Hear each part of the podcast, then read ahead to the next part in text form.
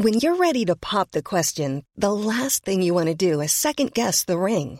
At Bluenile.com, you can design a one of a kind ring with the ease and convenience of shopping online. Choose your diamond and setting. When you find the one, you'll get it delivered right to your door. Go to Bluenile.com and use promo code LISTEN to get $50 off your purchase of $500 or more. That's code LISTEN at Bluenile.com for $50 off your purchase. Bluenile.com code LISTEN. Ahora inicia A la Una con Salvador García Soto. A la Una. Donde la información fluye, el análisis se explica y la radio te acompaña. A la Una con Salvador García Soto. A la Una. Comenzamos. Queremos problemas con ustedes, queremos negociar. Tendrán como plazo hasta el día de hoy a las 23 horas para tener respuesta por parte de las autoridades de la Secretaría de Seguridad Pública de Chiapas. De lo contrario, tomaremos otras medidas.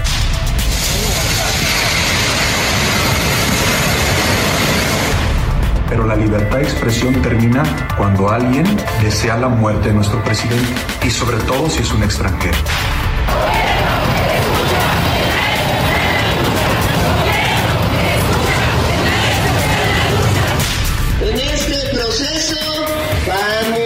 En la encuesta.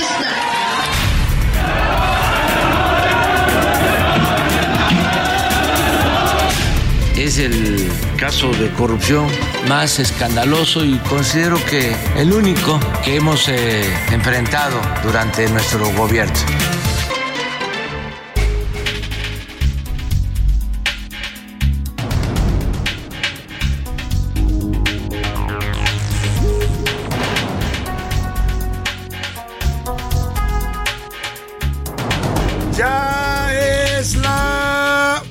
La tarde en punto en el centro de la República y los saludamos con mucho gusto. Estamos iniciando a esta hora del mediodía a la una, este espacio informativo que hacemos para usted, como todos los días, justo a esta hora del día, cuando el reloj marca la una de la tarde con dos minutos. Aquí estamos, aquí estamos tras este micrófono, listos para informarle, para entretenerle y también también para acompañarle en este momento de su día, en este jueves 29 de junio del año 2023. Los saludamos con gusto, todo este equipo de profesionales que me acompaña. Le vamos a estar llevando en las próximas dos horas la información más importante, solo lo más importante de lo que haya ocurrido en el país, en la República en la ciudad y en el mundo. Vamos a estarle llevando toda la información relevante. Yo soy Salvador García Soto, le doy la bienvenida con gusto en este jueves, un jueves caluroso acá en la Ciudad de México. Bueno, no tan caluroso, la verdad es que está ya el clima bastante fresco, 23 grados centígrados, hay probabilidades de lluvia y disfrutemos estos días agradables en la mayor parte de la República Mexicana donde nos escuchen, porque, bueno, está pronosticado por el Servicio Meteorológico Nacional que pasado mañana, primero de julio, es el sábado eh, sí, es, es, el. No. Sí, sí, sí. Eh, sí, el sábado primero de. No, el viernes, ¿no? No, mañana. mañana Perdón, viernes, ya me hice bolas. Es el viernes, primero de julio. Ah, mañana es viernes 30 de junio, discúlpenme, ya me perdí en el calendario. Y el sábado estaremos inaugurando el mes de julio y hay pronosticadas una nueva ola de calor. Sería la quinta ola de calor que en esta temporada o en este año sufrimos los mexicanos. Oiga, Hoy, además de llevarle la información es importante, le voy a estar llevando la música. Ya sabe que este programa también, también tratamos siempre de alegrarle el día con buena música, música que le evoque no solo recuerdos, sino también algunos eh, temas importantes que normalmente tratamos de representar y homenajear musicalmente. Hoy le vamos a dedicar la música de a la una a El Salvador, este país centroamericano, país hermano, que está siendo sede de los Juegos Centroamericanos y del Caribe 2023. Están teniendo lugar allá desde el 23 de junio y hasta el próximo 8 de julio. Y oiga, tenemos que hablar de estos Juegos Centroamericanos y del Salvador, porque México está encabezando. Un aplauso por favor ahí a mis amigos de operador, operación para, para, pues para um, la delegación de deportistas mexicanas que nos está representando en estos Juegos Centroamericanos y estamos liderando el medallero. Somos el país con más medallas. Nos sigue Colombia y en tercer lugar Cuba. Bueno, pues eso es algo digno de mencionar y vamos a estar hablando también de este tema musicalmente, recordando a la música del Salvador, a la gente del Salvador, a su comida, a todo lo que significa este país centroamericano. También hoy, por cierto, se cumplen 50 años de la muerte del gran Germán Valdés Tintán. Su nombre real era Germán Cipriano Teodoro Gómez Valdés y Castillo. Fue actor cantante y comediante mexicano que hizo famoso en México el lenguaje y la vestimenta de los pachucos mexicoamericanos. Estos eh, chicanos que, habiendo emigrado a los Estados Unidos, encontraron formas de expresarse, ¿no? Tenían que sacar su parte, digamos, eh, de migrantes, su parte mexicana, y lo hicieron a través de estos trajes de los pachucos, de los cuales fue el máximo representante, o por lo menos el que los llevó hacia la industria de la televisión y la radio, Germán Valdés Tintán. Vamos a estar recordando también, por supuesto, a este gran, gran comediante, gran actor, gran, pues un, era un showman, ¿no? Era yo creo que de los primeros showmen que se generaron en la historia del cine mexicano. Bueno, vamos a los temas informativos que le tenemos. Antes déjeme saludar rápidamente a todas las estaciones que se enlazan con esta frecuencia, 98.5 de FM, que transmite en vivo y en directo para ustedes desde aquí, desde la Ciudad de México, en los estudios de El Heraldo Radio, ubicados en la Avenida de los Insurgentes Sur 1271, por los rumbos de la Colonia del Valle y de aquí a toda la República. Saludamos con gusto a la gente de Monterrey, Nuevo León, allá en la Sultana del Norte. También saludamos a la gente de Guadalajara, Jalisco. Con mucho gusto también saludamos a la gente de la comarca lagunera, allá en la confluencia de los estados de Durango y Coahuila. Y también, también con gusto saludamos a toda la gente de Oaxaca capital a la zona de los valles centrales, también al istmo de Tehuantepec, también nos escuchan ahí en, Oaxaca. En Tampico, Tamaulipas, saludamos con gusto a toda la gente que nos escucha ahí, en el bello puerto de Tampico, pero también en Ciudad Madero y en Altamira. También les saludamos con eh, gusto y, con contentos a la gente de Tuxtla Gutiérrez, Chiapas, a la gente de Chilpancingo, Guerrero. Muchos saludos a los amigos allá en Chilpancingo, en Tuxtla, que las cosas están bastante tensas. ¿eh? Vamos a estar hablando de lo que está ocurriendo allá en la capital de Chiapas con el secuestro de 16 servidores públicos, 16 funcionarios del gobierno de Chiapas que siguen secuestrados y se teme por su vida. Estamos hablando de varios eh, temas también y saludamos también con gusto a la gente de Yucatán, allá en Mérida, y de Tepic, Nayarita. Todas estas ciudades de la República las saludamos con gusto. Y también al otro lado del Río Bravo, rápidamente repaso las estaciones que nos escuchan en el territorio de la Unión Americana. A la gente de McAllen y de Brosville, Texas, les mandamos saludos a través de nuestras frecuencias de HDFM eh, o FM digital. También saludamos a la gente de Now Media Radio en San Antonio, Texas y en Huntsville, Texas ahí en, pues digamos más o menos ya hacia el centro del estado tejano, y luego en el norte de la Unión Americana, allá en eh, eh, Chicago, en la zona de los Grandes Lagos. Saludamos a la gente de Airville, Chicago. También nos escuchan por No Media Radio. Y en Cedar Rapids y en Independence, Iowa también. También mandamos muchos saludos a este estado de los Estados Unidos. Dicho esto, vámonos a los temas ahora informativos que le tenemos. ¿Dónde están? Los 16 trabajadores de la Secretaría de Seguridad Pública Estatal de Chiapas permanecen privados de su libertad. El grupo delictivo los tiene retenidos. El grupo que se los llevó secuestrados desde la tarde del martes. Han reforzado la zona con de los tres órdenes de gobierno. El presidente López Obrador volvió a hablar del tema. Ahora sí ya se lo tomó más en serio porque ayer hizo bromas con este asunto de que iba a regañar a los papás y a los abuelitos de los secuestradores si no entregaban a estos trabajadores. El tema ya se está poniendo cada vez más serio y más tenso. Y luego emergen cosas bastante extrañas porque resulta que los que secuestraron a estos 16 trabajadores están pidiendo la liberación de la Naye es una cantante de bares y antros allá en Chiapas y bueno, pues al parecer eh, una de las demandas tiene que ver con la liberación de esta cantante que se habría sido secuestrada también con un sujeto, con un, hombre. Vamos a estar hablando de este tema que cada vez se enreda más allá en Chiapas y ya, ya no causa tanta, tanto humor en Palacio Nacional. Y vamos a hablar también del INE Alcahuete. La Comisión de Quejas y Denuncias del INE rechazó ayer frenar los recorridos de las corcholatas de Morena y lo que está haciendo el INE, esta Comisión de Quejas y Denuncias, es validar dice que las campañas anticipadas de Morena son legales y válidas. Así es que las corcholatas van a seguir girando mientras el INE pues queda un poco en entredicho con este tipo de resoluciones. Y que siempre sí, el presidente López Obrador reconoció que el fraude cometido en seguridad alimentaria mexicana, o sea, la empresa Segalmex que él creó, es el único caso de corrupción en su gobierno. Oiga, es el único, la perla de la Virgen, no, señor presidente, lo han tenido engañado. La verdad es que hay muchos más casos de corrupción en su gobierno, pero es lo que dice hoy el mandatario. Aclararon que las irregularidades son de 9 mil 50 millones de pesos y no de 15 mil. Oiga, qué consuelo. Nada más nos robaron 9 mil millones de pesos, no se preocupe usted, no eran 15 mil, dice el presidente. Y bloqueos masivos. Este jueves maestros realizan bloqueos simultáneos, en algunos casos intermitentes, desde temprano en varios puntos del Valle de México. Están afectando el tránsito y el tráfico en las carreteras del occidente del país. También los maestros exigen allá pagos desde el año pasado por convenio de sueldo y prestaciones 2022. Vamos a hablar de estos bloqueos del magisterio. Y adiós, dama. Adiós a la dama del buen decir, Talina Fernández, conductora y presentadora de televisión. Murió este miércoles a la edad de 78 años.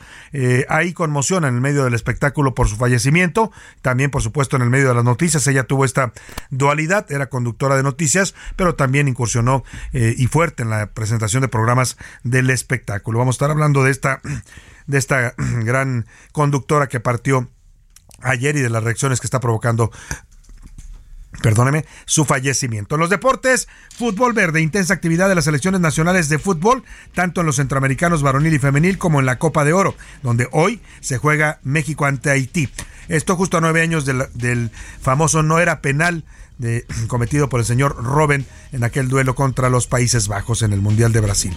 Además, historia yankee, el pelotero Domingo Germán Domingo Germán lanzó juego perfecto en los Yankees de Nueva York. Es apenas el número 24, el número 24 que logra un juego perfecto en más de 140 años en las grandes ligas. De todo eso y más le vamos a informar en este mediodía. También tendremos el entretenimiento con Anaí Arriaga. Vamos a escuchar sus opiniones y sus puntos de vista y precisamente para eso, para que usted me comparta lo que usted piensa de los temas de la agenda pública, le hago las preguntas de este día.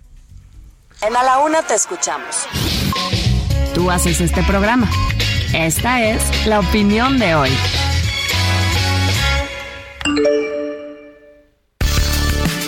Y la primera pregunta, el primer tema que hoy le pongo a consideración para que usted opine, comente, debata con nosotros, es este que está, esto que está ocurriendo en el estado de Chiapas. Ayer ya lo comentábamos en estos micrófonos.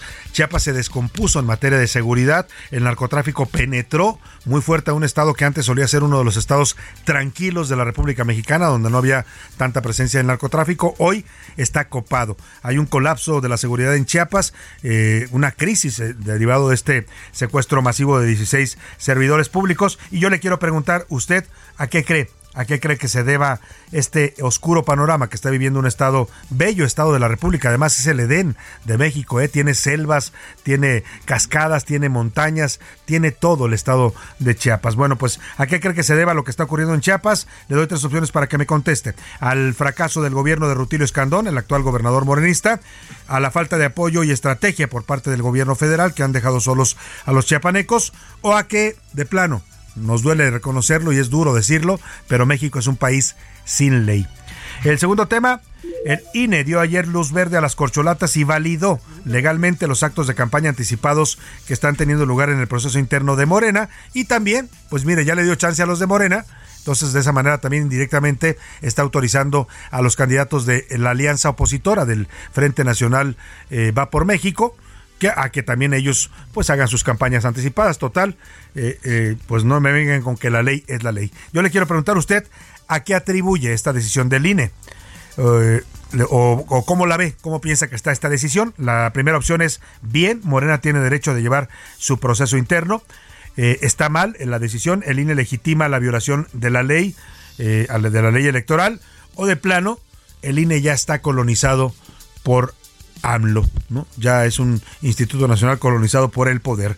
El último tema que le pongo a su consideración es, pues que me mande usted un mensaje, ¿no? ¿Cómo veía usted eh, o qué tanto le gustaba o conoció o disfrutó de su talento en, en televisión? Estoy hablando de Talina Fernández, esta conductora y presentadora de televisión que falleció ayer a los 78 años de edad a causa de leucemia. Tenía ya varios meses que estaba luchando contra este tipo de cáncer. Lamentablemente perdió la batalla y falleció. Se le conocía como la dama del buen decir. Eh, hizo una cantidad importante de programas, de espectáculos, programas de entretenimiento. También condujo noticias en el sistema ECO. Eh, fundó el programa Hoy. Ella fue la iniciadora de este programa que ya lleva más de 20 años en la televisión mexicana. En fin, vamos a estar recordando a Talina Fernández y dígame usted cómo la recuerda. El número para que nos marque es 5518 41 51 99. Nos puede mandar mensajes de texto o de voz. Decídalo usted. Aquí lo que le garantizamos siempre es que su opinión va a ser escuchada y también saldrá al aire. Y ahora sí, nos vamos al resumen de noticias, porque esto como el jueves y como casi, casi el viernes, ya comenzó. Chistositos. Siete adolescentes fueron detenidos en Juriquilla, Querétaro, por atacar con pistolas de gocha a transeúntes que caminaban por el centro del municipio. Castigo.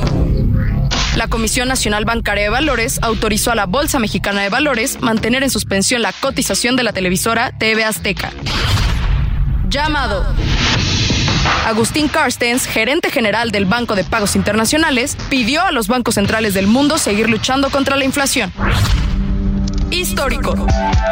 Virgin Galactic logró este jueves, con años de retraso, su primer vuelo espacial comercial, un hito importante para la empresa fundada en 2004 por el millonario británico Richard Branson. Buena medida. La Corte Suprema de Estados Unidos definió que las universidades no pueden considerar la raza de un aspirante para determinar si es aceptado o no, lo que obligará a las instituciones académicas a buscar otras maneras de conseguir una población estudiantil diversa. Último minuto en A la Una, con Salvador García Soto.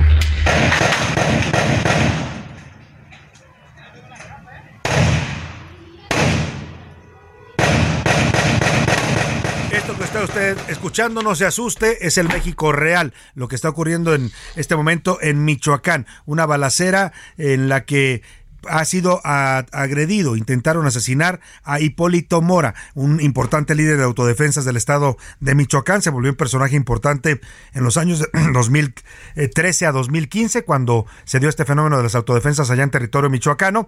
Bueno, eh, lo que se sabe hasta ahora, vamos a ir en este momento con nuestro corresponsal Sergio Cortés, es que fue atacado cuando viajaba en su camioneta justamente en el municipio de Buenavista, Tomatlán, allá en Michoacán. Eh, no se no se sabe si fue alcanzado o no por las balas, pero lo único que se confirma hasta el momento, Sergio, es este atentado contra Hipólito Mora. Cuéntanos, te saludo allá en Michoacán. Muy buenas tardes, Sergio Cortés. Buenas tardes. Pues sí, mira, efectivamente aquí hay mucha consternación por la por lo sucedido. Hipólito Mora una persona o es una persona muy querida por la gente.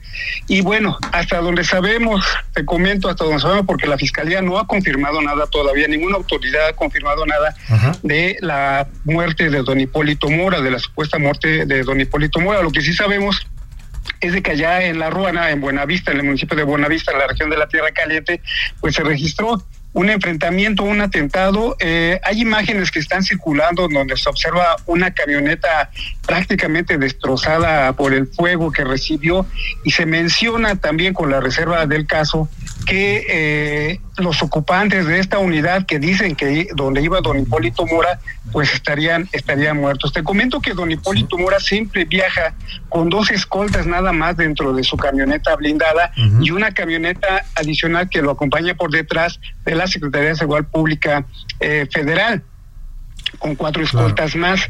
Dentro de la camioneta siempre van dos personas y se menciona que dentro de esta camioneta que está destrozada había tres personas. Yo hablé hace unos momentos, te comento, con el eh, particular de don Hipólito Mora y eh, él llorando me dijo que sí lo habían matado.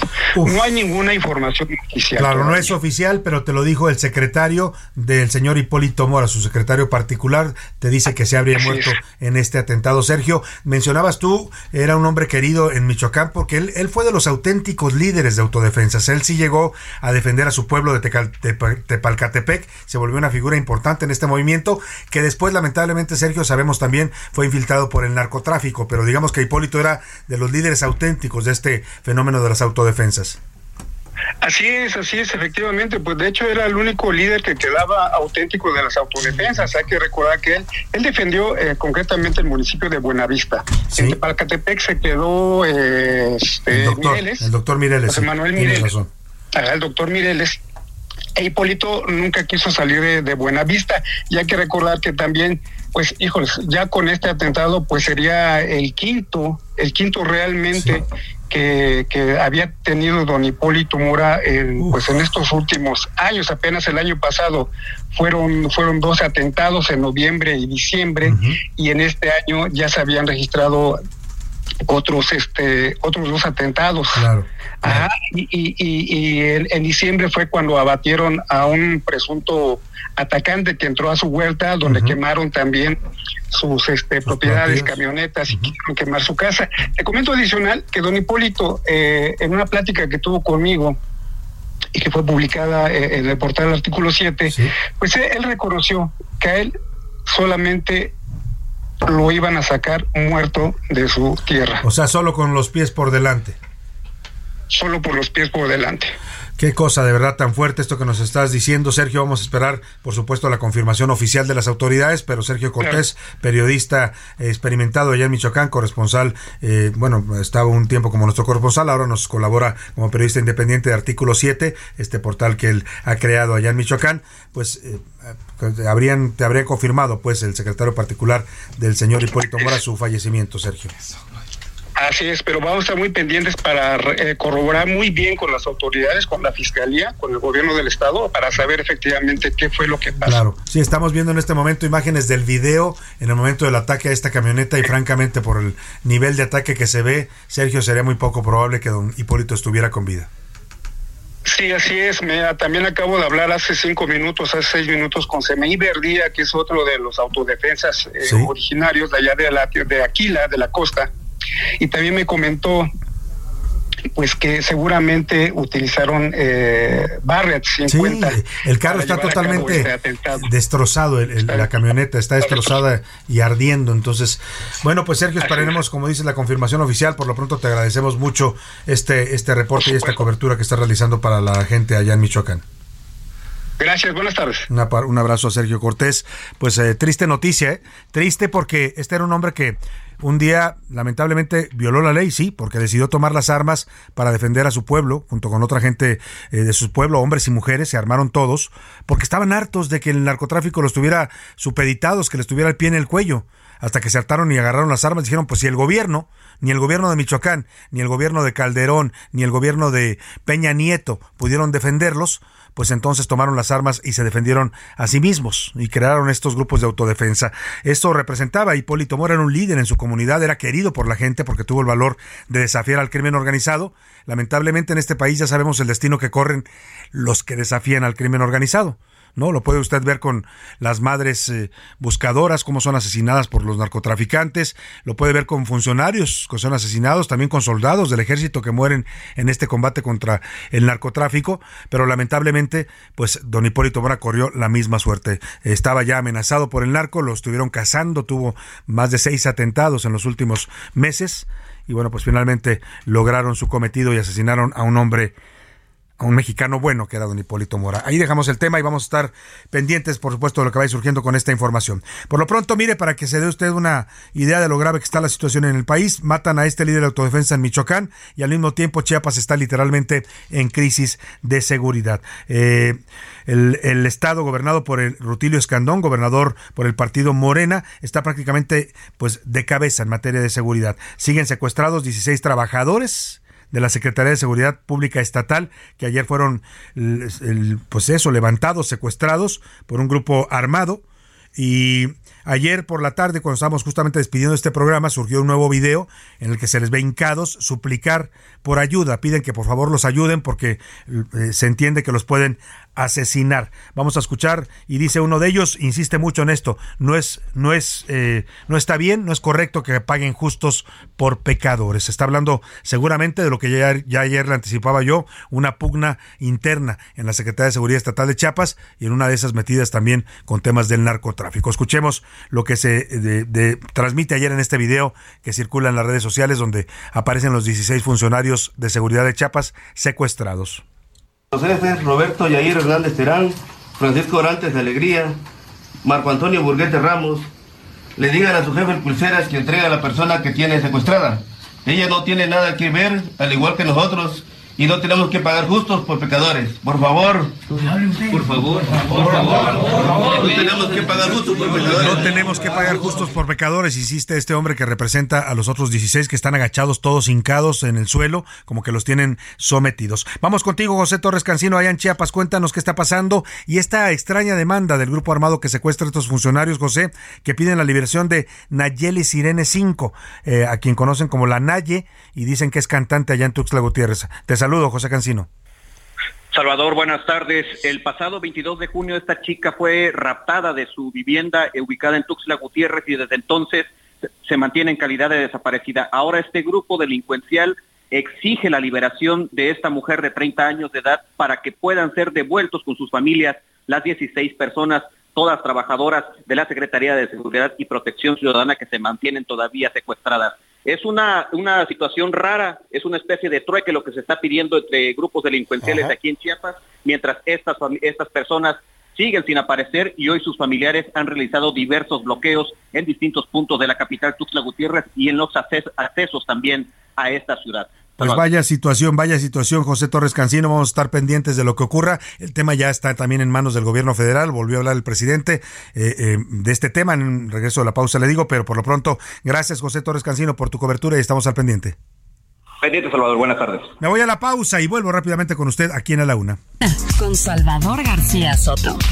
Información útil y análisis puntual. En un momento regresamos. Ya estamos de vuelta en A la Una con Salvador García Soto.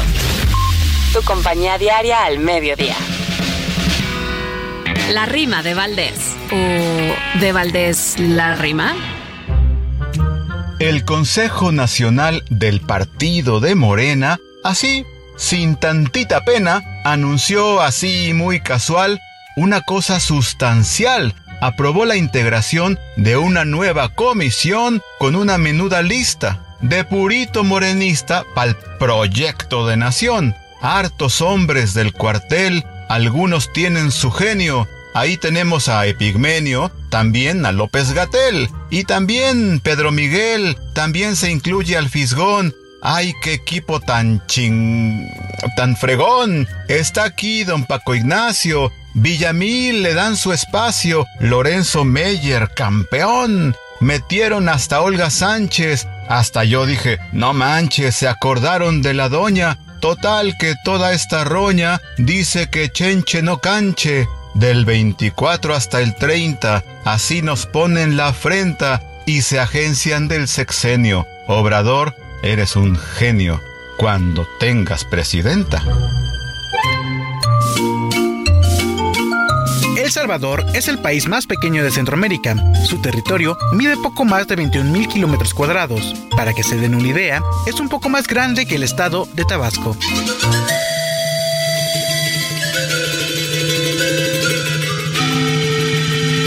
El pueblo salvadoreño tiene el cielo por sombrero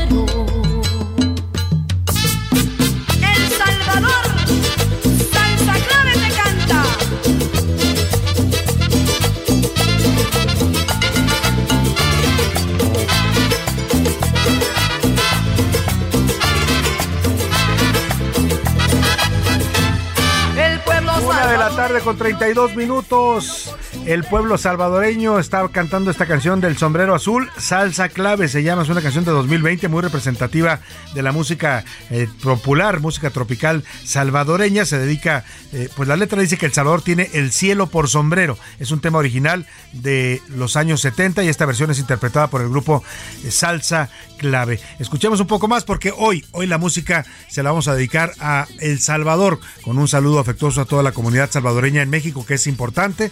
Los saludamos a todos y bueno, pues estamos allá teniendo una muy buena actuación como delegación de, eh, deportistas en los Juegos Centroamericanos. México va liderando el medallero. Así es que arriba El Salvador y arriba también los deportistas mexicanos. Hermano salvadoreño, viva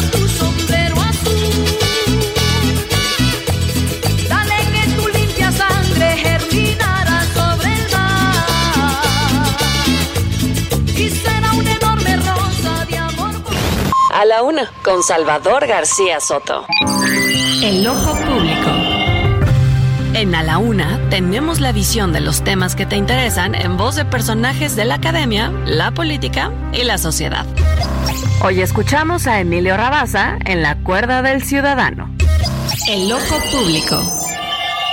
La ley que no es ley. Finalmente fue resuelta la acción de inconstitucionalidad presentada contra el Plan B para desfigurar al INE que defendió el presidente Andrés Manuel López Obrador y Morena. El Pleno de la Suprema Corte de Justicia de la Nación, con el proyecto desaprobatorio del ministro Javier Laines, votó 9 a 2 por su inconstitucionalidad. debido a todas las irregularidades procedimentales cometidas por la mayoría de Morena en franca violación al artículo 72 constitucional que regula la forma y términos en que el Poder Legislativo debe hacer una ley. Muy lamentable fue el voto en contra de la ministra Yasmín Esquivel, que estimó de secundaria importancia el procedimiento legislativo frente al contenido de la norma. En otras palabras, no importa cómo se apruebe una iniciativa de ley, lo que importa es su contenido. Sorprende sobremanera el desconocimiento de la ministra de la dinámica de las normas jurídicas, elemento esencial del derecho. Con ese argumento no importa si un tratado internacional no cuenta con la ratificación del Senado, parte esencial de su procedimiento, pues lo fundamental es su objeto. Tampoco importa si una constitución es aprobada por una minoría constituyente, pues lo esencial es su materia, o un contrato sin contar con la voluntad plena de una de las partes contratantes. E incluso no importa el procedimiento de aprobación de una sentencia como las que ella emite o en las que participa, pues lo básico es su contenido. ¿Qué diría si el Pleno no le permitiera intervenir en la discusión de un proyecto de sentencia, elemento procedimental como en el del ministro Laines? Desestimar el procedimiento de creación de una norma, sea tratado, constitución, contrato, sentencia o ley, en aras de su contenido, equivale a confundir el derecho con la moral, cuyas normas no valen por la forma como fueron creadas, sino exclusivamente por su contenido.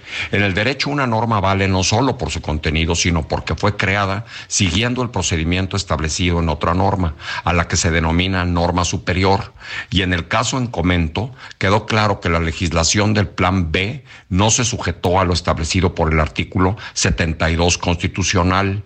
Con sobrada razón, el ministro Pérez Dayán, en su voto a favor del proyecto, indicó que no tiene por qué entrar a analizar el contenido de una ley que no es ley, al no haber sido legislada como se debe. Más lamentable aún fue la reacción presidencial. El presidente Andrés Manuel López Obrador reiteró su amenaza de enviar una iniciativa para la elección de los ministros por el voto popular, que según él sucedía en la época de Juárez. Desconoce que nunca en nuestra historia se han designado los ministros por voto popular directo. La Constitución de 1857 establecía la elección indirecta en primer grado para ministros, artículo 92, presidente, artículo 76 y diputados, artículo 55. Quien juró la Constitución debe conocer su historia. Le saluda con el afecto de siempre Emilio Rabaza Gamboa, docente investigador de la UNAM. A la una, con Salvador García Soto. Una de la tarde con 36 minutos, regresamos y estamos escuchando atentísimamente al eh, doctor Emilio Rabaza y su cuerda del ciudadano en esta reflexión que él mismo titula La ley que no es ley.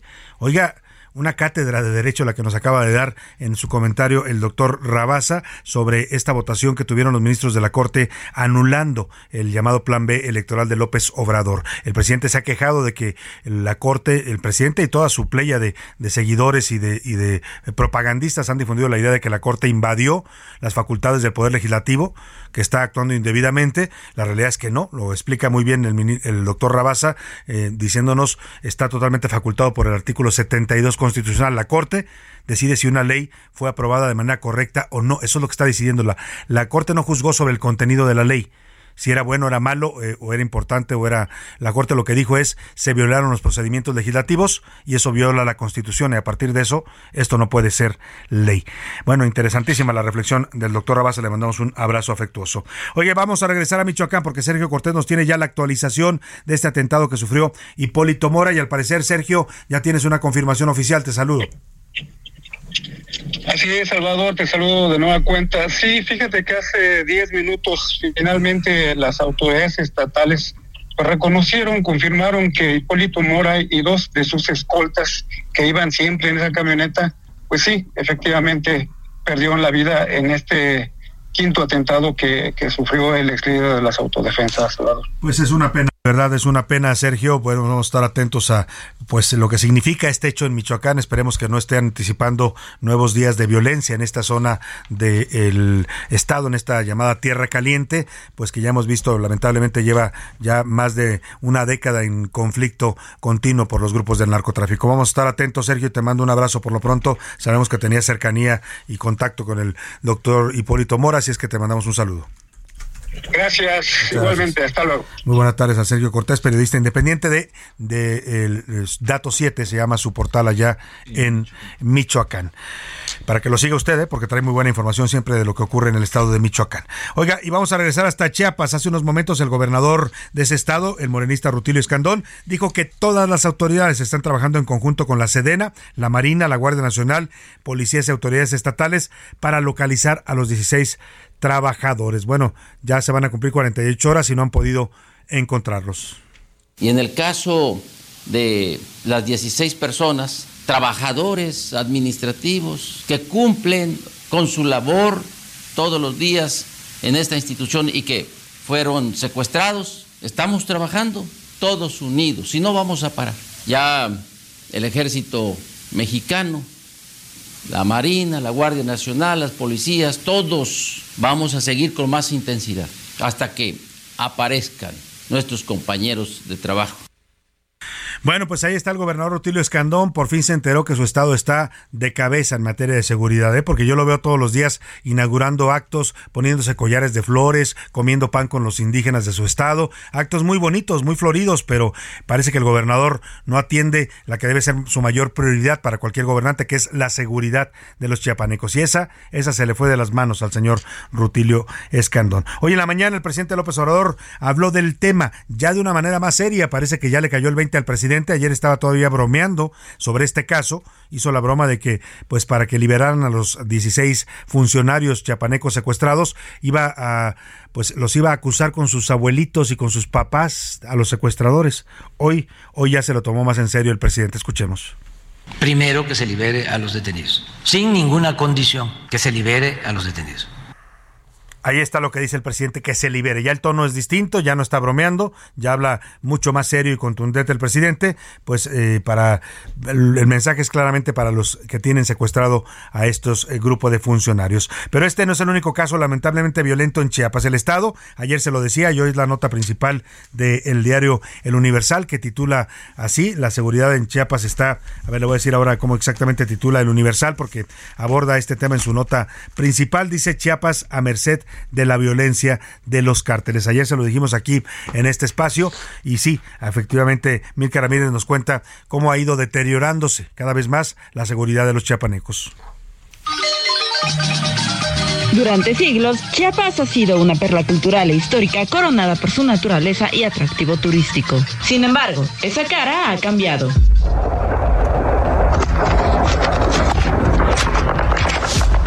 Motines, feminicidios, intentos de feminicidios, homicidios y levantones.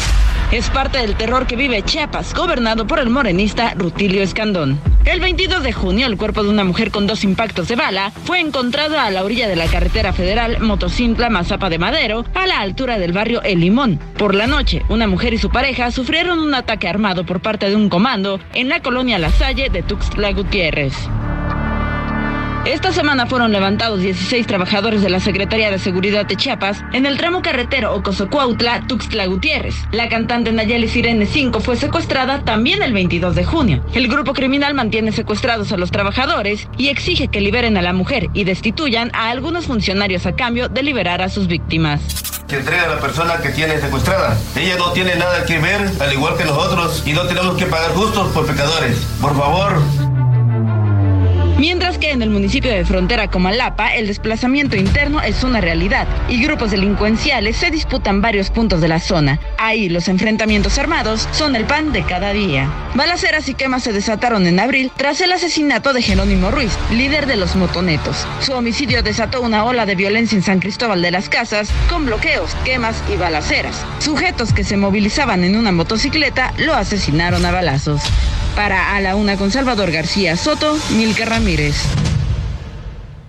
Bueno, pues ahí está este eh, panorama actual, actual en Chiapas. No es nada agradable saber cómo un estado que todavía, si me apura, todavía hace seis años, cuando lo dejó de gobernar el actual senador y ahora corcholata verde Manuel Velasco, era un estado tranquilo, ¿eh?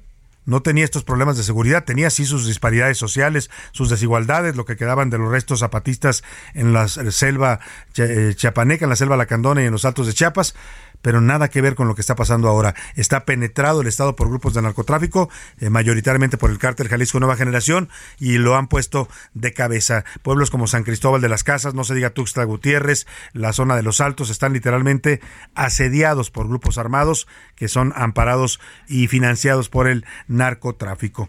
Ahí vamos a dejar este tema y vamos a hacer contacto vía telefónica. Ayer, antier, se generó, bueno, ayer fue de hecho una polémica fuerte porque se difunde un video, la diputada panista María Elena Pérez Jaén, que es una diputada que siempre ha seguido temas de transparencia, que tiene un estilo también algo estridente, eh, eh, la captó en video el momento en que están reunidos en un restaurante el auditor superior de la Federación, David Colmenares, y el coordinador parlamentario de Morena, Ignacio Mier y Velasco, lo cual no tiene nada de malo que hable el auditor con el líder de la Cámara de Diputados, pareciera algo normal. La auditoría es un órgano de la Cámara de Diputados, está creado por ellos para financiar y fiscalizar el gasto federal, el gasto eh, que se realiza en el país, eh, pero ella le empieza a dar otra connotación y alude ahí un tema que vamos a preguntarle ahora directamente a uno de los protagonistas de este asunto, que es el auditor superior de la Federación, David Colmenares. Don David, qué gusto saludarlo, muy buenas tardes. Qué gusto, qué gusto saludarte, Salvador. Eh, con todo gusto. Sí, que le iba a preguntar, ¿qué ley infringió usted al reunirse con el presidente de la Cámara de Diputados a comer? Pues mira, me, he reunido a comer con representantes de todos los grupos parlamentarios, lo recibo aquí en mi oficina y obviamente siendo nosotros un órgano de la Cámara de Diputados, como mencionabas, pues es natural que me reúna a comer un día con el líder. Es parte de, un diálogo, ¿no? Un diálogo institucional. Es parte de un diálogo que tengo que hacer institucional. Y aquí en mi oficina no solamente ha sido una cosa muy afortunada, porque he recibido a los titulares de todo, de los, de, de los, de los tres órdenes de gobierno, gobierno federal, gobiernos estatales, gobiernos municipales, que vienen a revisar cómo van sus asuntos y con los diputados, por supuesto que tengo que tener una comunicación muy fluida. Sin duda alguna. Ahora, hasta ahí las cosas van bien. El tema es cuando la diputada Álvarez Caén menciona que usted tiene trabajando a un hermano del coordinador de Morena, el señor Ignacio Mier, en la Auditoría Superior de la Federación. ¿Qué nos dice de eso, auditor? Bueno, este, este muchacho tiene trabajando hace más de 20 años. Ajá. Yo todavía no existía aquí en la Auditoría Superior. O sea, no lo contrató usted en este periodo, pues en este gobierno. No, no, ya estaba aquí. Ya estaba aquí. Ok. ¿Qué cargo ocupa el hermano del diputado Mier?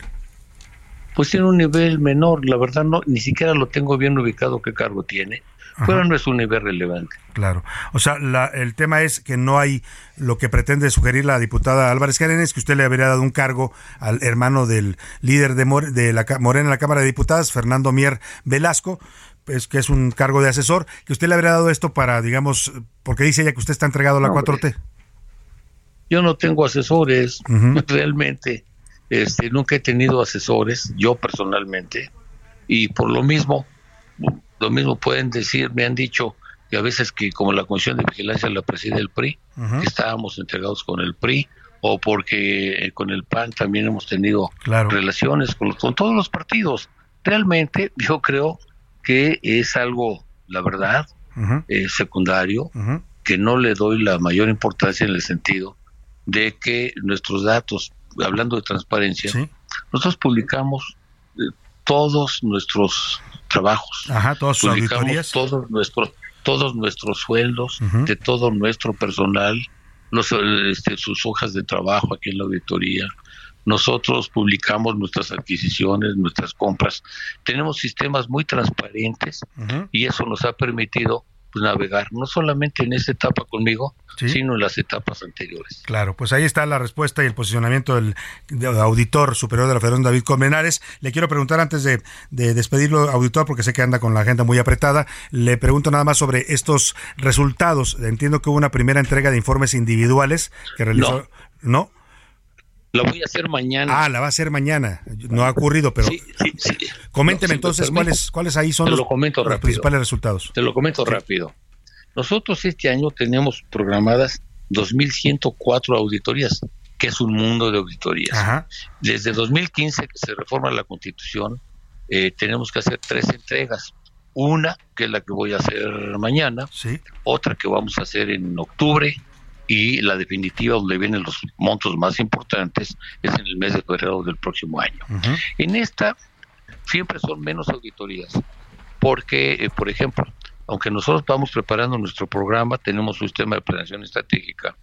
En el mes de abril se presenta a la Cámara de Diputados la cuenta pública y a nosotros nos está llegando a mediados de mayo, lo cual nos deja solamente un margen para la presentación de junio de unos unas cuantas semanas. Entonces ahora vamos ahora vamos a presentar este 86 auditorías.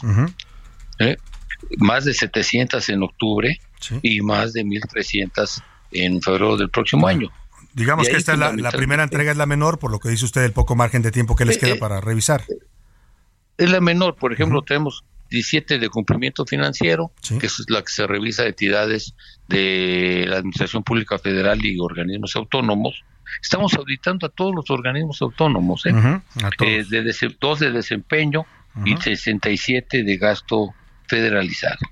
Entonces, este, el, resultado yo lo veo con mucho optimismo, porque sí he logrado, hemos estado trabajando muy intensamente el último año y medio con, este, con los titulares y con los responsables, eh, los contralores de eh, la Administración Pública Federal de los estados y los municipios, para que sus resultados sean positivos o que, eh, y aquí juega un papel muy importante la Secretaría de la Función Pública, con quien nos hemos coordinado.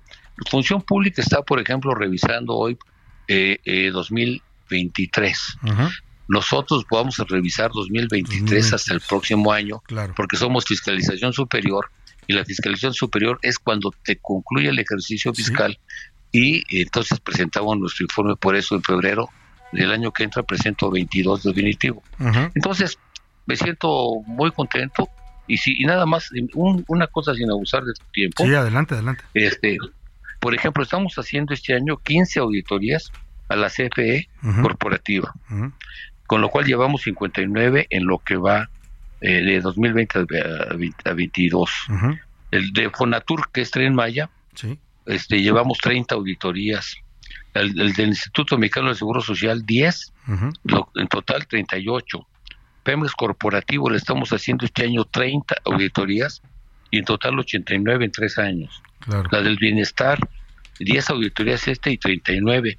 Y así nos vamos. Por ejemplo, Secretaría de Infraestructura, Comunicaciones y Transportes, 31 auditorías y 86 en tres años. Entonces, pues como se puede observar, el trabajo de la auditoría es muy intenso, es muy profesional y eh, hemos procurado eh, ser inclusive discretos en nuestro trabajo, porque nuestro trabajo no es presumir los resultados, sino dar los resultados.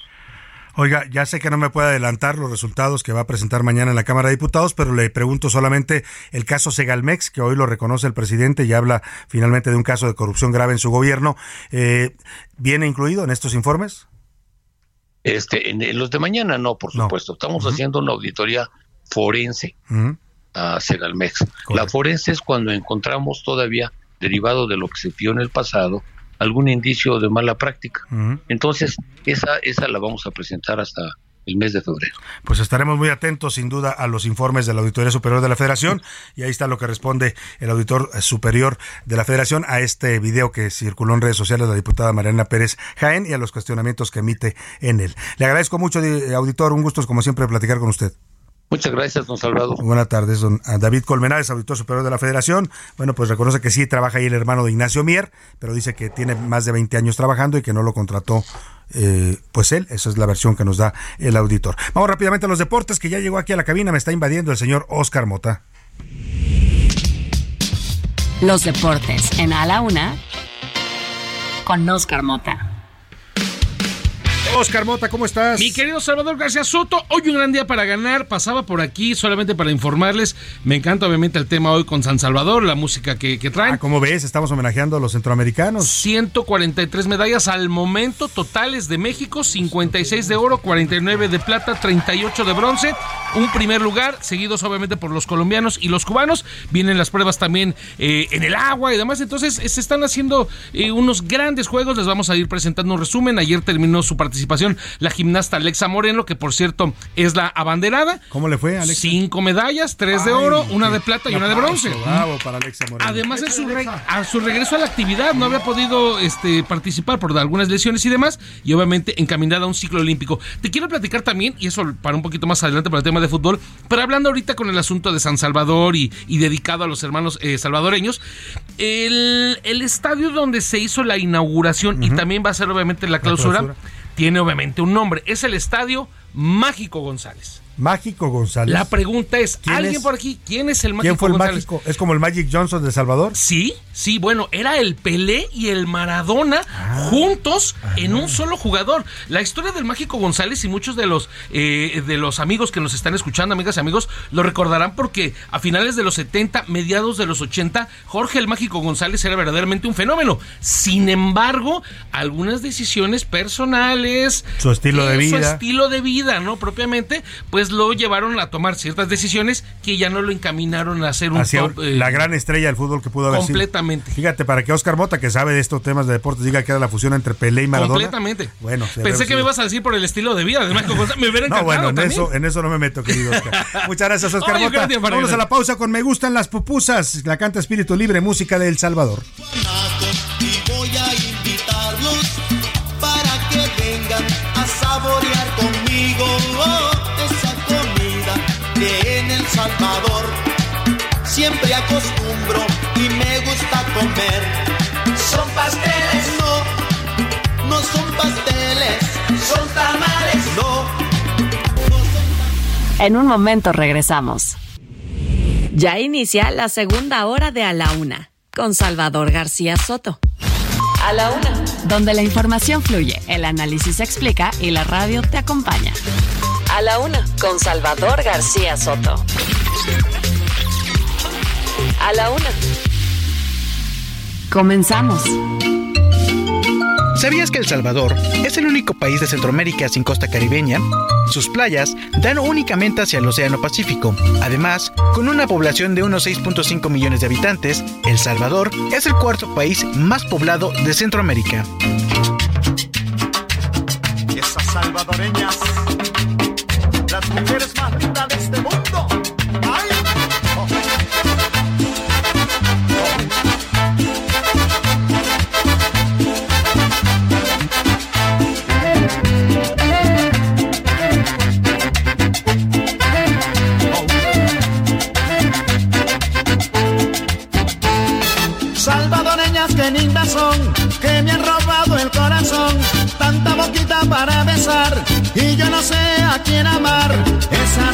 Con su caminar me hacen delirar, son rosas de un jardín de amor que el tiempo plantó.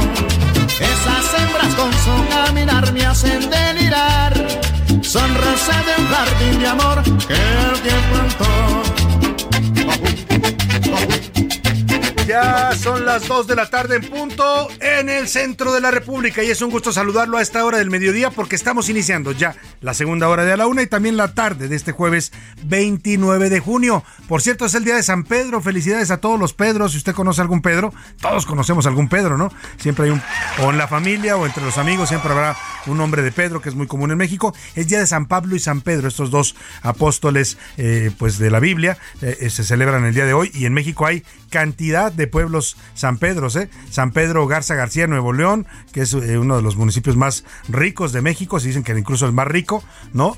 Eh, también está San Pedro Tlaquepaque, que manda un abrazo y un saludo allá. Nos escuchan en la esta frecuencia del Heraldo Radio Guadalajara en el 100 100.3 de FM, así es que saludos a toda la gente de San Pedro Tlaquepaque, eh, a todos los San Pedros que hay en México, que hay muchos, ¿eh? Cada, casi cada estado tiene un San Pedro, San Pedro de los Aguaros, ¿no? Esa es de la película de, de la ley de Herodes, es ficticio, pe- pero es el pueblo donde ocurría la ley de Herodes del gran Luis Estrada. Aquí también en San Pedro de los Pinos hay un pueblito, ¿no? Que antes era un pueblito, pues ahora es una colonia que está integrada a la Ciudad de México. En fin, a todos los que celebren hoy este onomástico de San Pedro y San Pablo, muchas felicidades. Y estamos regresando de la pausa con esta canción que se llama Salvadoreñas, qué lindas son. La cantan los hermanos Flores, es una canción de 2011. Y bueno, esta banda de orquesta internacional se fundó en 1962 en San Vicente El Salvador y le canta así a la belleza femenina de El Salvador. Estamos homenajeando a esta nación centroamericana hermana porque ahí están teniendo lugar los Juegos Centroamericanos y del Caribe, en los que México en este momento va liderando el medallero de la competencia. Así es que 153 medallas tienen ya los deportistas mexicanos, 56 de oro y bueno, pues importante logro sin duda para el deporte mexicano. Vámonos, vámonos con más de esta música salvadoreña ahora le platico los temas que le tengo preparados en esta segunda hora de A la Una. Salvadoreñas que lindas son, que me han robado el corazón, tanta boquita para besar, y yo no sé a quién amar. Esas hembras con su caminar me hacen delirar, son rosas de un jardín de amor que alguien plantó. Dos de la tarde con cuatro minutos y en este homenaje musical estamos cantando a todo lo que tiene que ver con El Salvador. ¿eh? Hace rato le cantaban a las pupusas, que son esta eh, empanada, una especie de empanada deliciosa que preparan los salvadoreños, muy típica de su gastronomía. Eh, la pueden hacer de distintas cosas rellenas, es como un poco parecida a nuestras gorditas mexicanas, pero la versión, digamos, salvadoreña. Así es que, pues hoy le cantamos y en este momento a la belleza femenina de El Salvador. Oiga, y vámonos rápidamente a los temas que le tengo preparados en esta segunda hora. Vamos a platicar sobre la falta de placas y tarjetas de circulación que se están reportando en el estado de Morelos. Una radioescucha de allá nos comentaba ayer que no les están dando placas. Cuando va usted a sacar sus placas o renovarlas, le dan un permiso en papel y le dicen no tenemos placas, regrese después. Y así anda la gente circulando sin placas en el estado de Morelos. Le voy a tener todos los detalles que está pasando allá en, el, en esta rama del tránsito en Morelos. Y le voy a contar también quién fue Talina Fernández, la dama del buen decir, que falleció ayer a los 78 años de edad, víctima de, viol, de, perdóname, de leucemia, un cáncer pues que lamentablemente se lleva todavía a muchos mexicanos. Le voy a contar también de la sesión de ayer en el INE, la Comisión de Quejas y Denuncias del INE dio luz verde, validó, dijo que era legal, que estaba bien que los de Morena se adelanten a los tiempos de campaña que marca la ley y que anden haciendo ya mítines, campañas, recorridos por toda la República. Les dio, vaya, luz verde a las corcholatas morenistas. Y terrorismo, en la comunidad de El Saus de Villaseñor, en Celaya, Guanajuato, una autobomba explotó, afectando al menos a tres elementos de la Guardia Nacional. Uno de los guardias perdió un brazo completo en esta explosión, este ataque con autobomba allá en Guanajuato. Tenemos mucho más para compartir en esta segunda hora de la una. Todavía nos quedan historias, noticias, entrevistas, reportajes, temas que le vamos a estar compartiendo en esta segunda hora. Por supuesto, también lo escucharemos a usted con sus puntos de vista, sus comentarios. Mucho, mucho todavía para compartirle en los deportes, el entretenimiento pero antes, antes de todo eso, lo más importante es escuchar su voz, escucharlo usted aquí, lo que tiene que decirnos en A la Una. Y para eso están conmigo aquí en la mesa. Le doy la bienvenida a Milka Ramírez. ¿Cómo estás, Milka? Muy bien, Salvador. Oye, ya es jueves y se siente el clima un poquito menos, menos cálido, como que ya bajó más. Sí, ya refrescó. Ya volvimos a los estándares normales de clima aquí en la Ciudad de México. Ay, sí, la verdad es que sí, y hacía falta porque no podía dormir, o sea, entre el ventilador, la ventana abierta, el ruido Sí. del ventilador, no sudando. Bueno, y aparte Ay, no. las noches en verano son más difíciles dormir, o sea, le cuesta a usted más trabajo conciliar el sueño y cuando lo concilia, si se despierta por algo, porque le dan ganas de ir al baño, le da, no sé, cualquier cosa, eh, es más difícil volver a conciliar el sueño porque no, no tenemos el, el frío del invierno, Mirka, que nos arrulla. Sí, exacto, porque ya en invierno uno se hace bolita así en Pues medio si de te las acurrucas, ¿no? Ya, ya cuando agarras tu calorcito ya empiezas a dormir. Pero no está nada dormido, más bien anda despierto y él es José Luis Sánchez. Bienvenido, José Luis. Salvador García Soto, ¿cómo están? Milka Ramírez, bonito Pepe Luis. jueves, qué bonito, qué bonito día. Y aparte ya cerrando junio y nos vamos encaminando a Jueves, casi viernes. Jueves, casi viernes, casi julio, casi, Casi segundo junio. semestre, Casi fin de año. casi fin de año. Casi nos pagan ya. Casi nos pagan, ya casi ya casi chilla la quinceañera. Oigan, Bueno. son cinco razones por las cuales en verano no podemos dormir bien. Entre ellas está el tema de, de la luz, porque eh, los días son más largos. Claro. Entonces, la gente que, por ejemplo, suele dormirse a las 8 de la noche, pues todavía encuentra luz. Todavía, está- hay luz, todavía hay todavía luz a las iluminado. 8 y en, y en la mañana al- todavía no dan las 6 y ya está clareando. Exactamente. Ya empieza el sol y entonces pues lo despierta uno temprano. Y además también la modificación de horario, Salvador, eso pega fuerte al sistema, Salvador. Al final tú estás acostumbrado y tu organismo se acostumbra a ciertas temperaturas, a ciertos lugares, a ciertos horarios. Y cuando te Sí, cambian... Los cambios de estaciones siempre son, es común ver a gente que anda un poco agripada, acatarrada, ¿no? Eh, con bacterias raras también en el sí, estómago. Hay que tener mucho cuidado en este momento con las infecciones, porque también las infecciones gastrointestinales se disparan con el tema del calor y del verano. Y, sí. disfruta estos días frescos, ya le decía, empezando el programa, porque porque ya para el primero de julio está pronosticado que empieza otra onda de calor. Mañana vamos a hablar de eso, Salvador. Estamos preparando un reportito sobre eso. Muy bien, bien. Bien, este, este, bien armadito. Pues llegó el momento de lanzar la pregunta en este espacio. ¿Qué dice el público? y hay muchos comentarios. El primero de ellos es Ramiro Santillán. Tanto el gobierno como en la oposición, todos andan de campaña, Salvador. Campañas anticipadas. Y por otra parte, lo de Chiapas. sería bueno cantarles aquello de campaña sobre campaña y sobre campaña una. Asómense a la ventana. Verán corcholatas bailando. bueno. Pero bueno, ahí está. Y nos dice también por acá Ramiro, eh, sobre el tema de los estados Chiapas, Zacatecas, Guanajuato, todos los estados es lamentable.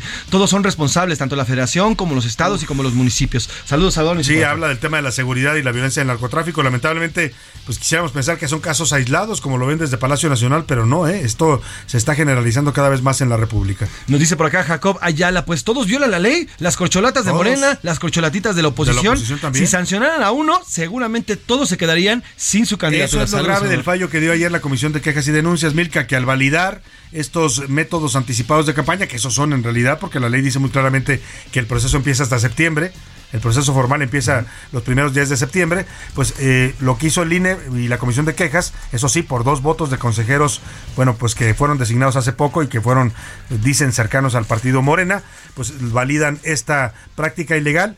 Pero no solo para Morena, ahora también ya le abren la puerta a la oposición, ¿no? Sí, claro, y al final lo que estamos viendo nosotros como ciudadanos es una serie y cantidad de cosas de entre los panfletitos estos pegados en las sí, calles. oye, los, los espectaculares, ¿no? Le- Hace rato venía en el están- periférico y me topé con Adán Augusto de frente, ¿no? Ahora es Adán Augusto, santo Dios. Ay, qué miedo. Es el más cercano. El tema ahí es que La, de la no, carretera no. Toluca, usted ve a Adán Augusto, to- ya, ve- ya ve más, más espectaculares de, de Adán Augusto en la carretera Toluca que pinos, Que ¿no? pinos. Antes Sí. era común ver los pinos que son Ahora, hermosos. También Salvador y la otra arista es ¿de dónde? ¿Quién está pagando? Ladrón de... Ladrón, el ladrón. Bueno, Ladrón de- Él dijo que pagaba de su bolsa, ¿no? Pero bueno, entonces se ve que le ha ido bien Exacto. al, al Secretario de secretario de Gobernación. ¿no? Entre pagar esta campaña tan cara, ¿no? Tan costosa. Ya Marcelo Ebrard dijo que ya van, que ya han gastado más las otras corcholatas, no dijo nombres, pero dijo que ya han gastado más de los 5 millones que les dio Morena. Sí, sí. Sí, exactamente, dijo que era un exceso que ya habían como Era rebasado, dijo, un derroche, de, dinero, recursos. creo que se está viendo en Morena. Ayer presentó su informe, por cierto, él de lo que ha gastado y dice Marcelo que ha gastado 280 mil pesos en una semana. También me pareció muy poquito, no sé, solo que le anden disparando todo, ¿no? Pichando todo, como dicen por ahí en, en, en sus eventos, porque... Pues, eh, oye, ha recorrido cuántos estados de la República en una semana? Como Hasta ahorita, seis, sido, hasta ahorita cinco, estados han sido los que ha recorrido. 280 mil pesos. Ahorita anda en Tlaxcala, por cierto. Nada más un vuelo de aquí a Sonora te cuesta como 15 mil pesos, Sí, 20 sí. mil pesos, ¿no? Sí, aquí está justamente el, el monto que según él ha derogado en lo que lleva esta, esta campaña, porque eso es a todas luces, 280 mil 984 pesos con 40 centavos. Y ahí ese, ahorita la vamos a tratar de tu, de tu cuenta, Salvador, ahí hace todo recorrido en tianguis, eh, tr- traslados terrestres, en fin, va, va, va. Los diálogos. Le sale muy barato que me diga qué aviones está tomando Marcelo, qué camiones, dónde compra su gasolina, porque, oiga, con todos esos recorridos gastarse 280 mil pesos, pero bueno. Además, Hoteles, Ah. Además, Salvador, te voy a decir algo, estamos por entrar a eh, ya temporada alta. Los vuelos se disparan. No, carísimos. Estamos Ahorita por donde quiera que os comprar de, de, de- de México. Andaba yo cotizando unos vuelos el otro día a Reynosa, Tamaulipas. ¿Sabes cuánto? 22 mil pesos un vuelo redondo. Ay, Dios. O sea, bueno, que pues así más o menos están las cosas. Pero bueno, también hay que reconocer que es el único que lo ha hecho, aunque sea en forma. O sea, con unos datos medio Bueno, extraños, sí, hay que pero es el reconocer que único que, lo ha hecho. informe. No lo ha hecho ni Claudia Sheinbaum, ni Adán Augusto, mucho menos Ricardo Monreal o Manuel Velasco. Ya no hablemos de Fernández Noroña, que ayer, por cierto, Fernando Noroña le andaba ofreciendo una pensión vitalicia a López Obrador.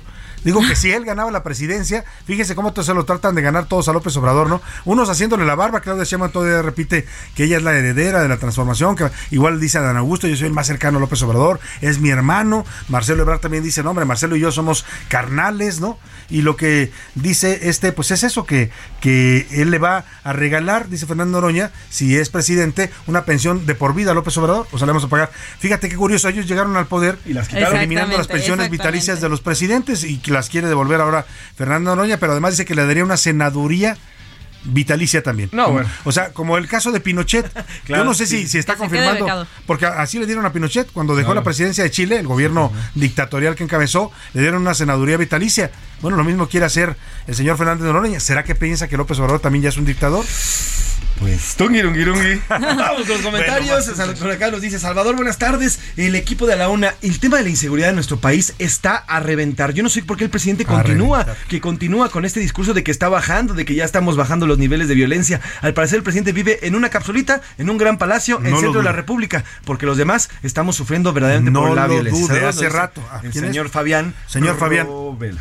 Fa- Fabián Robela. sí. Fabián Robela, no lo dude, porque sí hace rato que el presidente se nos mudó ¿eh? a ese a ese México imaginario que solo ve en su entorno cercano, ¿no? En sus giras, pero giras que están controladas, que lo llevan a ciertos lugares, donde ya todo está preparado para que él llegue y vea las cosas bonitas. Ricky nos dice, buenas tardes Salvador, sobre el tema de Chiapas, es un tema terrible y delicado, pero es más terrible que el presidente se burle de esto y haga, o- y incluso haga casi una fiesta de lo que está ocurriendo. Imagínense los, las esposas, los padres, los hijos de estos 16 personas Bueno, que lo escuchan que al provocó presidente. Este comentario ayer del presidente, que no es menor, o sea, que se, se- se- se tomó el, la libertad de hacer una broma en medio de esta tragedia, Milka, lo que provocó fue la salida de la reacción de los familiares. Hoy están, se han estado manifestando en Tuxtla Gutiérrez pidiendo pues que regresen a sus familiares, ¿no? Y es que como no, Salvador, es una total falta de respeto, como dice nuestro radio escucha, a los familiares que están con el Jesús en la boca de si van a volver a ver. Si los van a ver con vida, ¿no? Exactamente. con Fíjate, y el presidente bromea sobre que va a regañar a los Sí, no, abuelitos no, y a los no, papás no, de los qué falta de secuestradores. respeto. Imagínate.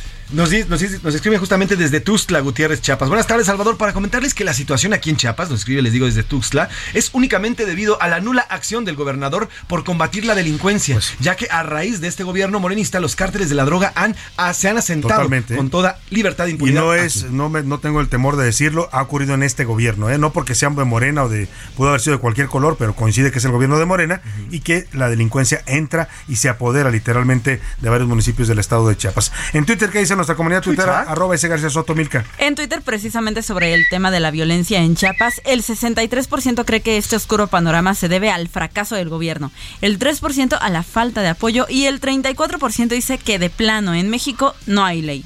Y sobre el tema de estas campañas anticipadas y el INE, el 7% dice que la decisión del instituto está bien, que tienen derecho estas corcholatas, el 51% dice que está mal, que es una violación flagrante de la ley Ujú. y el 42% dice que de plano el INE está colonizado. Ya lo colonizaron. Ya lo colonizaron. Ya pusieron la bandera ahí de, de AMLO. O el peluchito que El- hoy el andaba presumiendo, presumiendo su peluchito el presidente, ¿no? Sí. No, no piense usted mal, es un muñequito, es un muñequito de peluche que le hicieron la figura de AMLO, ¿no? Y tiene sus frasecitas Sí, esas lo como que de me canso, ganso. Miren, en lo que andamos, tenemos un presidente ahora ve- ventríloco, o sea, ya es como, como el mago Franco, como eh, aquel que tenía a, a Titino, ¿cómo se llamaba? A vari- un ventríloco muy famoso que tenía Titino, o, o, o quién Ese más. justo el mago Titino. El mago Fran, Raúl Astoria, todos los que trabajan con muñequitos, allí anda el presidente más o menos, el presidente de México. Estamos también como país, no hay violencia, no hay inseguridad, no hay eh, problema con los alimentos, Hay todo está- medicinas. no hay corrupción en el gobierno. Hay medicinas en los hospitales públicos, entonces pues pongámonos a hacer show y el presidente hizo esto el día de hoy. Ya ven que salió un amlito. Ah, ya no puedo hablar de eso. Que habla el amlito y dice lo que diga mi dedito. Me canso ganso. Ya la risa sí fue de él, esa risa de ah, ah, ah, sí fue de Esa él. es la risa. el presidente está feliz. Qué bueno que tengamos un presidente feliz. Es bonito tener un presidente feliz, ¿no? Es algo, es algo que nos hace sentir bien a los mexicanos. Lamentablemente, cuando volteamos a ver nuestra realidad, pues lloramos, ¿no? Pues sí. Pero bueno, el presidente está contento y la gente que ama al presidente, que son muchos mexicanos todavía, pues están contentos, Milka, ¿no? Celebrando estos chistoretes del presidente. Ya lleva dos, el de ayer, sobre los secuestrados en Chiapas y ahora, pues esto, Amlito que dije, lo que diga mi dedito. Pues sí, lo que diga su dedito. Eso es lo que va a pasar en el proceso interno de Morena. Lo que diga su dedito va a ser lo que resulte de la encuesta de la presidencial de Morena. Hay un comentario sobre Talina Fernández, Salvador Graciela Garza. Salvador, el tema de Talina Fernández es que ya nos quedan muy pocos presentadores tan preparados y tan buenos para darle Pues, televisión. pues mira, fueron Saludos. leyendas, ¿no? Leyendas de la televisión. Hace poco se nos fue Ricardo Rocha, entrañable, ¿no? Y que fue también un gran periodista, conductor de programas, creador de programas, maestro de periodistas. Eh, Nino Canún también falleció, que fue otro de los conductores emblemáticos en Televisa. Chabelo, no se diga, ¿no? El gran Chabelo que nos parecía inmortal a muchos, ¿no? Todo el mundo decía, mientras viva Chabelo tenemos certeza en el mundo. Lamentablemente ya no está Chabelo y ahora se va Talina Fernández. Descansa en paz. Le tengo preparada una pieza sobre ella. ¿La tenemos? ¿Podemos de una vez correrla? ¿Quién fue? ¿Quién fue Talina Fernández? Que en realidad se llamaba Catalina eh, María, María Catalina, no del sé qué, corazón, no ahorita qué, te digo del exactamente corazón de Jesús, nombre. bla, bla, bla. Es era Catalina María del Sagrado Corazón Fernández Vero y Vela. Ese era Ese su es su nombre. nombre. La conocimos como la Dama del Buen Decir, o mejor dicho, Talina Fernández, que en paz descanse.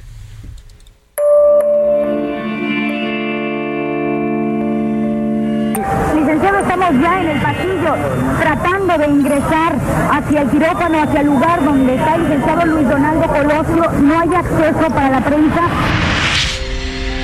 Catalina María del Sagrado Corazón Fernández Vero Vela, mejor conocida como Talina Fernández, nació el 2 de agosto de 1944 en la Ciudad de México. Fue una figura icónica en la televisión mexicana, que gracias a su carisma y sencillez logró ganarse el cariño del público en cada uno de sus proyectos. A lo largo de su carrera, condujo numerosos noticieros, convirtiéndose en una pionera de la televisión mexicana.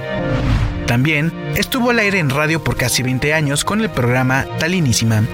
Talina Fernández testificó uno de los eventos históricos más oscuros de la política mexicana. Se trata del asesinato de Luis Donaldo Colosio, candidato a la presidencia por el PRI en 1994. La cercanía con la familia del político permitió a la periodista ser la primera persona que de manera extraoficial informara sobre la muerte del candidato. Sí, Talina. ¿Me escucha, licenciado? Escucho. Me oficialmente que ha muerto el licenciado Colosio. Murió el licenciado Colosio. Pero es extraoficial, licenciado. Seguimos, Estamos fuera del, del, pasillo, no ha habido un comunicado oficial, pero un médico que salió de prisa me dijo que se había ido. Como actriz, participó en la telenovela Las Gemelas.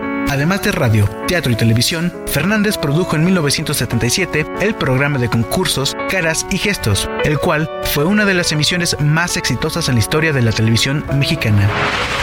Su versatilidad como conductora la llevó a participar en transmisiones de programas como los premios Oscar y el certamen Miss Universo. Uno de los últimos proyectos en los que participó fue Masterchef Celebrity. Además, contaba con su canal de YouTube en el que compartía anécdotas, viajes, recetas de cocina, entre otros contenidos.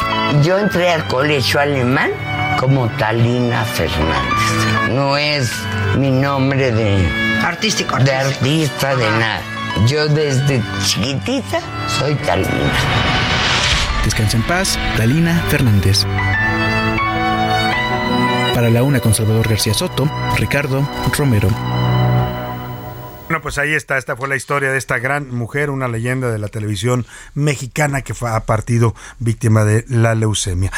Vamos a platicar de la cuarta ola de calor en México. Ya le decía que hay que disfrutar intensamente estos días frescos que estamos teniendo en la mayor parte de la República. Bueno, hay lugares donde sigue haciendo calor, pero ya no ese calor insoportable que tuvimos todavía hasta hace una semana, eh, porque viene lamentablemente otra quinta ola de calor, está pronosticada ya por el Servicio Meteorológico Nacional.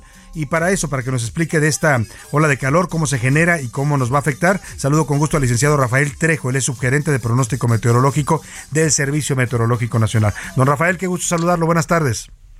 ¿Qué tal, Salvador? Muy buena tarde, buena tarde a todo tu auditorio. Platíquenos que se nos van a acabar los días frescos, ya muy poquito nos duraron ahora. No, mire, eh, creo que aquí hay un pequeño detalle. No, nosotros no estamos pronosticando por el momento ninguna onda de calor que Ah, durante a los ver. días. Al contrario, nosotros estamos pronosticando la presencia de dos, tenemos dos ciclones tropicales, uno, el cual, los dos se localizan sobre el Océano Pacífico, pero el más importante es la depresión tropical número 2E, la cual en las próximas horas se va a intensificar a tormenta tropical. Esta tormenta tropical durante este fin de semana se irá desplazando paralelo a las costas del Pacífico mexicano, el cual su circulación estará favoreciendo el ingreso de humedad de proveniente del Océano Pacífico hacia el interior del país, por lo cual se prevén lluvias importantes en gran parte del territorio nacional. Esto favorecerá a que se mantengan este ambiente fresco que hemos mantenido durante los últimos dos días. Claro. Durante las prox- los próximos días no estamos pronosticando ninguna. Ninguna. A ver, es, es, es una buena noticia la que usted nos da, licenciado Rafael Trejo, esto de que vamos a tener lluvias, lo cual es lo está reclamando la mayor parte del país en esto sequía que se ha alargado y de esta ola de calor que sufrimos. Pero teníamos entendido hace una semana la Conagua, cuando eh, anunció el fin de la cuarta ola de calor, dijo en un reporte que eh, iba a iniciar una nueva ola el primero de julio, por eso le preguntaba yo eso. No, no, es en sí la, la tercera, eh, fue la tercera onda de calor la que duró 22 días, la Sí. cual inició el primero de junio y terminó el jueves pasado, el 22 de, de junio. Esta onda de calor provocó temperaturas, las temperaturas más altas que se registraron por esta onda de calor fueron de 49.5 grados centígrados en Chihuahua y Sonora, siendo los estados donde se registraron las temperaturas más altas. Ya actualmente este sistema anticiclónico que estuvo ocasionando esta tercera onda de calor ya no está afectando el territorio nacional, ya no tenemos este sistema anticiclónico en niveles medios y bajos de la atmósfera, lo que está favoreciendo a que se incrementen las lluvias en gran parte del territorio nacional. Bueno, pues teníamos esta noticia que también la confirmaba el, meteorólogo Víctor Manuel Torres Puente, meteorólogo de la Universidad Nacional Autónoma de México, se lo dijo a TV UNAM, pero bueno, en todo caso me quedo con lo que usted nos dice, licenciado Rafael Trejo, que vamos a tener lluvias derivado de estos fenómenos ciclónicos que van a estar afectando al territorio nacional y que por lo menos por ahora se va a calmar el calor con esto. Así es, y únicamente pues estar atentos a los avisos que emite el Servicio Meteorológico Nacional, ya que es la fuente oficial del gobierno de México para emitir los pronósticos meteorológicos y las condiciones atmosféricas que pueden estar afectando al territorio nacional. Estaremos atentos, como siempre, a la información del Servicio Meteorológico Nacional. Le agradezco mucho, que esté muy bien.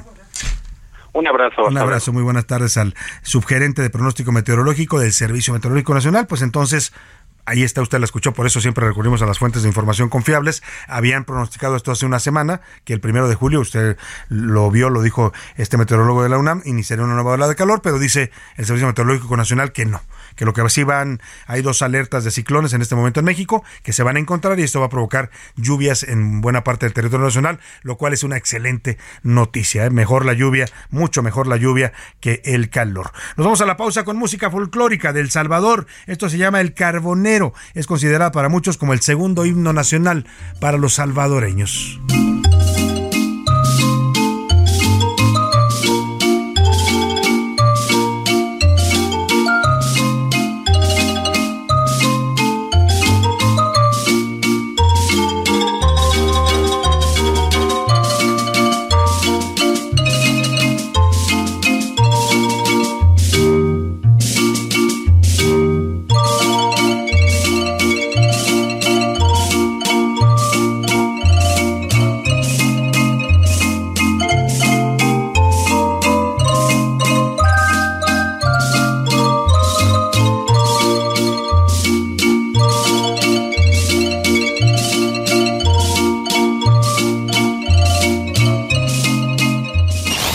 No le cambies. Estás en A la Una con Salvador García Soto. Información útil y análisis puntual. En un momento regresamos. Ya estamos de vuelta en A la Una con Salvador García Soto. Tu compañía diaria al mediodía. Toma un minuto y piensa en tu momento favorito. El nacimiento de tu primer hijo o su primer cumpleaños. Ahora piensa en las empresas y en los empleos que hay detrás. El de Ana que trabaja en la empresa donde hacen los biberones. El de Carlos que hace los pasteles. Empresarios y colaboradores trabajamos para que a todos nos vaya mejor. CIRT, Radio y Televisión Mexicanas. Voz de las empresas. Consejo de la Comunicación. A principios de los años 30, El Salvador fue uno de los primeros exportadores de café. Para 1970 se convirtió en el cuarto productor a nivel mundial y actualmente se encuentra entre los 20 mayores productores de este grano en el mundo, con aproximadamente 20.000 productores en todo el país que dan empleo a más de 100.000 salvadoreños. Orgulloso de ser salvadoreño, orgulloso es ser de mi país. Orgulloso, pues conozco su historia, la llevo en mi memoria y aquí en mi corazón.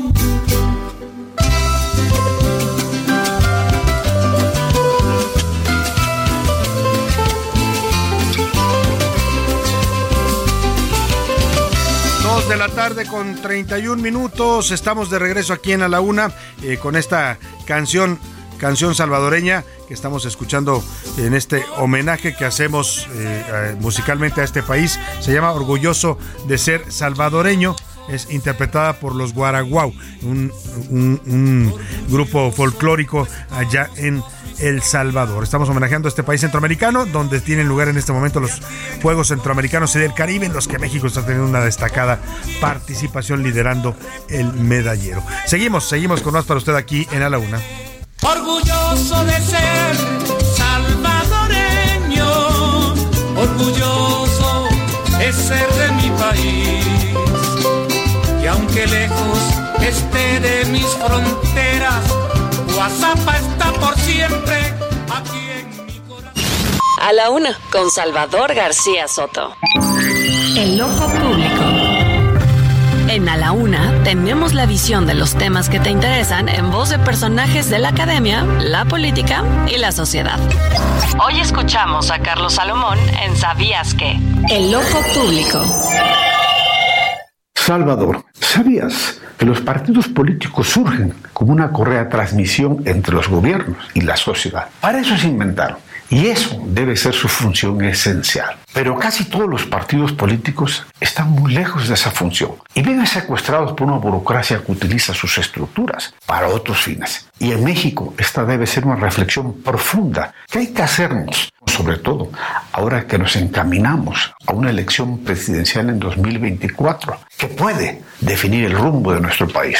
Un líder político no debe ser solamente una persona que emociona en las entrevistas o mítines. Eso es importante, pero insuficiente. El líder político debe mantener unido y cohesionado a su equipo de gente, incluso cuando es formado por fuerzas políticas diferentes. Eso es, desde mi punto de vista, mucho más que la comunicación política y es lo que determina si estamos ante un líder político o estamos únicamente con un comunicador o un simple candidato a las elecciones. Un dirigente tiene que atarse los cordones del zapato, acto que implica ver la tierra, asomarse al suelo y escuchar directamente a las bases del partido y recoger sus demandas y sus ideas para incorporarlas al día a día. Salvador, en México los dirigentes jamás se amarran a agujetas, se preocupan sus agendas particulares y por eso en esta próxima elección Salvador hay que dar el voto a quien presente en su agenda las ideas y soluciones a los problemas que afectan al ciudadano de a pie.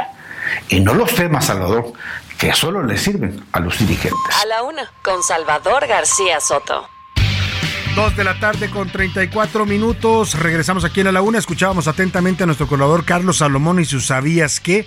Bueno, esta diferencia que él hace entre un líder y un candidato la explica muy bien Carlos, cuáles deben ser los atributos del líder y cuáles son los del candidato.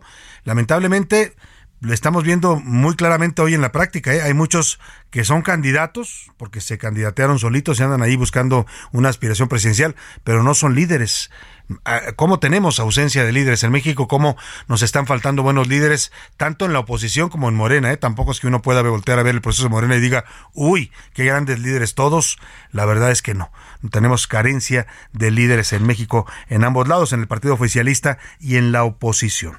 Eh, vamos rápidamente a más información. ayer un radio escucha se puso en contacto con nosotros para denunciar una posible negligencia médica o más bien una negligencia abierta, un maltrato, una violación a sus derechos a la salud de un hombre de la comunidad LGBT. Saín eh, Pereira se llama esta persona, vive con VIH y él ha denunciado a través de un video en redes sociales que desde el año pasado ha sido víctima de discriminación, negligencia y mala praxis en el Hospital Central porque no lo quieren atender. Le han negado procedimientos médicos, operaciones que necesitaba por tener VIH. Hacemos la denuncia al aire, escuchamos un poco lo que dice y denuncia Saín Pereira y vamos a, ahondar, por supuesto, estamos ya buscando a los eh, protagonistas en este asunto para reportar esto que claramente es un caso de discriminación y de violación de derechos de una persona, de un mexicano. El doctor que me atiende eh, me dice que por mi condición de VIH, pues que prácticamente yo tengo la culpa bueno, pues ahí está, vamos a seguir de cerca el caso. Pero por lo pronto vámonos hasta Morelos porque Radio Escuchas de Morelos, a los que les mandamos un saludo, eh, la señora Yolita Ortiz nos advirtió a través de un mensaje en eh, WhatsApp que no había placas ni tarjetas de circulación en Morelos, que la gente está yendo a reemplacar o a emplacar por primera vez y lo único que les dan es un permiso por un mes. Eso sí, les cobran, ¿eh? Les cobran, pero no les dan físicamente la placa porque al parecer hay escasez de estos materiales eh, allá en, el, estado, el gobierno de Morelos, el gobierno de Cuauhtémoc. Eh, no sé si es el gobierno municipal o es el gobierno estatal, pero ahora le vamos a preguntar a nuestra corresponsal Guadalupe Flores que nos hizo esta información sobre esta denuncia ciudadana allá en Morelos. Desde el lunes 12 de junio, la Secretaría de Movilidad y Transporte de Morelos anunció la suspensión de trámites vehiculares para expedir placas de automóviles y tarjetas de circulación. El argumento, la falta de recursos. Las ventanillas de la Secretaría se cerraron por completo porque se han quedado sin recursos para poder expedir los documentos vehiculares, incluso en las oficinas de la dependencia estatal que se ubican en Cuernavaca, Morelos, pues los ciudadanos acuden a realizar trámites vehiculares, pero se les hace el anuncio sobre la suspensión de los servicios. Incluso a través de un aviso afuera de las oficinas centrales que se ubican en la capital del estado, la Secretaría informa que las tarjetas de circulación se agotaron, por lo que no podrán tramitar este derecho vehicular hasta nuevo aviso, ya que no cuentan con tarjetas de circulación para transporte particular y solamente están dando trámites a licencias de conducir. Lo mismo ocurre con las placas. En tanto, el secretario de Movilidad de Transporte, Eduardo Galás Chacón, informó que están suspendidos los trámites, no hay fecha para que se pueda reanudar los servicios, los derechos de control vehicular y pues la suspensión se debe a la falta de presupuesto para la compra de papelería y láminas. El riesgo es que no hay placas, no hay tarjetas de circulación. Pero en otras ventanillas como son licencias, como es revista mecánica, todo eso está funcionando normalmente. Pero volvemos a decir, lo que la gente tiene la necesidad es la famosa tarjeta de circulación. Si estamos hablando de un padrón de 830 mil automóviles, que bueno, que no vas han pagado 300 y tantos mil vehículos. Entonces ese es el, el verdadero problema. La dependencia se quedó sin presupuesto para el ejercicio fiscal 2023 y solicitó al Congreso del Estado, a través de la Secretaría de Hacienda, una ampliación presupuestal por 42 millones de pesos.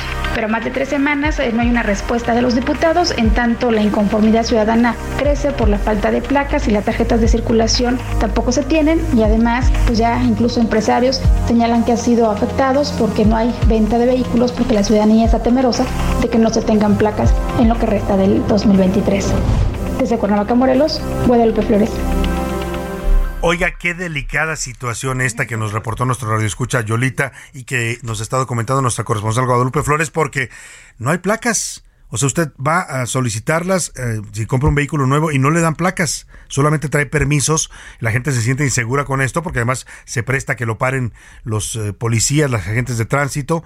E, el asunto es que la Secretaría de Movilidad de Morelos, que ya me confirmaron pertenece al gobierno estatal, al gobierno que encabeza Cuauhtémoc Blanco, dice que ya no tiene dinero, que se quedaron sin dinero y que por eso no pueden mandar a hacer placas. Bueno, pues que vayan y le pidan al gobernador o a su hermano. Aquiles, a ver si me dice José Luis, Aquiles, no me acuerdo qué se llama, no, no es Aquiles Boy, ni Aquiles Baeza, es, eh, ahorita le digo el nombre del hermano de Cuauhtémoc Blanco, que eh, ha ocupado cargos en su gabinete y que tiene una gran influencia, es medio hermano en realidad, pues, pero finalmente pues es carnal y pues dicen que ha hecho muchos negocios también. Ulises Bravo se llama y es eh, pues el hermano, medio hermano de Cuauhtémoc Blanco que está incrustado también en el gobierno de Morelos. Parece que a ellos les ha ido muy bien, pues que les pida dinero el secretario de Movilidad para darle placas a los morelenses. Vamos a pues a estar pendientes de este tema. Por lo pronto vamos rápidamente a lo que pasó ayer en el INE, un fallo por lo por demás trascendental para lo que viene en México para esta sucesión adelantada que estamos viviendo. Se habían hecho denuncias acusando que Morena estaba violando la ley, que estaba violando los tiempos de campaña, que se estaban adelantando a lo que marca la ley y de esa manera afectaban la contienda y la equidad. Bueno, también ya los de la alianza se, se, avisparon y ya hicieron su proceso también que empieza el próximo lunes. Pero en todo caso, el de Morena fue el primero que arrancó y en ese sentido fue impugnado ante el INE. Bueno, pues ayer la Comisión de Quejas iba a dar un fallo, aquí se lo reportamos eh, al mediodía. Eh, y se preveía el proyecto de sentencia o el dictamen de, de, la, de la consejera Claudia Zavala, que es la presidenta de esta comisión, decía que había que suspender, ordenaba a Moreno suspender inmediatamente todo acto de campaña porque estaban violando la ley, los calificaba como actos anticipados de campaña que violentan la ley electoral y la constitución. Bueno, pues algo pasó y sabemos qué pasó porque hubo presiones muy fuertes. Ayer se quejó rápidamente Mario Yergo, el representante de Morena, sacó Morena un comunicado y seguramente empezaron a operar porque dos consejeros electorales, son tres en total en esta comisión. Los otros dos son Rita, ah, le voy a dar ahora Rita Bel López y Jorge Montaño. Los dos fueron electos recientemente, los aprobó la mayoría de Morena, un proceso bastante cuestionado. Y bueno, pues ellos dos votaron en contra del proyecto y lo que hicieron fue validar las campañas anticipadas de las corcholatas. Con eso, pues prácticamente le abren la puerta ya a que cualquiera pueda hacer campaña en México, aun cuando no lo marque todavía la ley. Escuchemos esto. Mira nada más qué sorpresa. Aquí tenemos a David Colmenares, auditor superior de la Disculpa, se nos metió por ahí un duende, apareció otro audio que no, que no es ese, ese que se escuchó era el video en donde la diputada Mariana López Jaén, diputada panista, le increpa a David Colmenares, el, auditor superior de la federación, y el diputado Ignacio Mier que estaban comiendo juntos en un restaurante de Polanco. Y ahí es donde denuncia ella que hay un hermano del diputado Mier trabajando en la auditoría. Ya entrevistamos hace rato al auditor Colmenares que se deslinda de esto, dice que sí, que el hermano trabaja ahí, pero que tiene 20 años laborando como asesor antes incluso de que él llegara al cargo. Escuchemos ahora sí esto sobre la crónica de lo que ayer pasó en el INE, el banderazo del INE a las corcholatas de Morena. En ríspido debate, la Comisión de Quejas y Denuncias del Instituto Nacional Electoral, con un voto a favor y dos en contra, declaró improcedentes las medidas cautelares que ordenaban a las corcholatas de Morena suspender de inmediato sus giras y asambleas públicas por el país por incurrir en actos anticipados de precampaña y campaña, así como en actos proselitistas. Con ello, se dio luz verde para que continúen realizándolas. Tras más de una hora de debate, los consejeros Ritabel López y Jorge Montaño votaron en contra del proyecto, mientras que Claudia Zavala, presidenta de esta comisión se pronunció a favor. Es clarísimo que no caen en unos actos partidistas, sino que caen en el concepto de actos proselitistas. Y con todos los elementos que nos presenta el acta, el área, yo llego a la misma conclusión. Se deben parar esos eventos.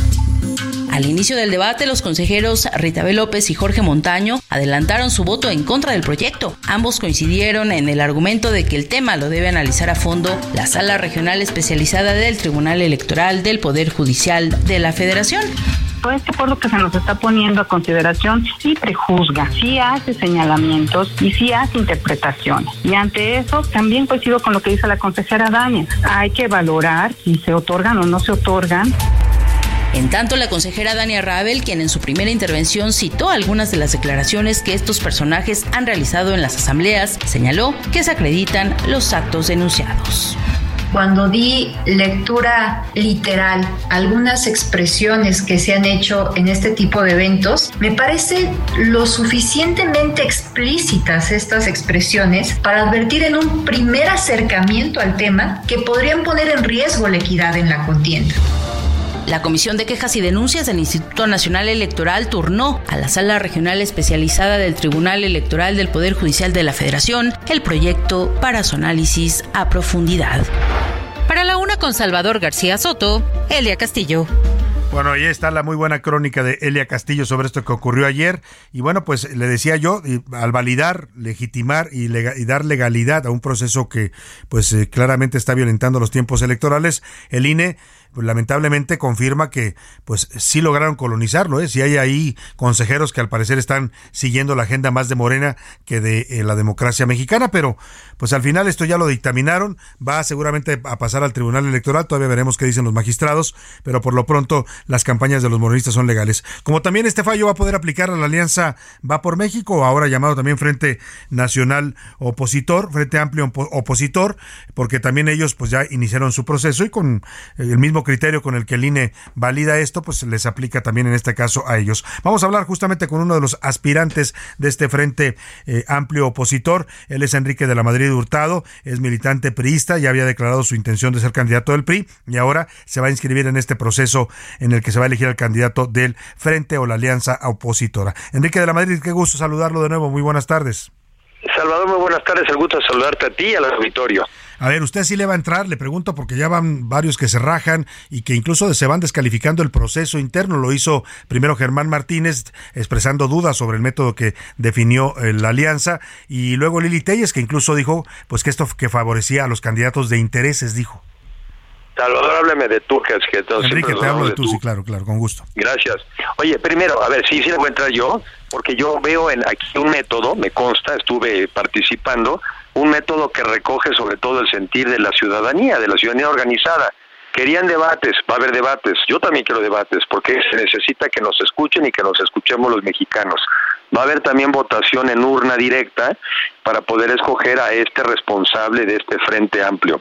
Eh, no lo nombraron, no fueron los, los, los partidos los que están nominando a nadie, sino que también está a libre suscripción, el que quiera se puede inscribir. Y sí, está este tema, que es un, es, es un reto importante, que es que una vez que te inscribas, hay que tratar de alcanzar o superar las 150 mil firmas.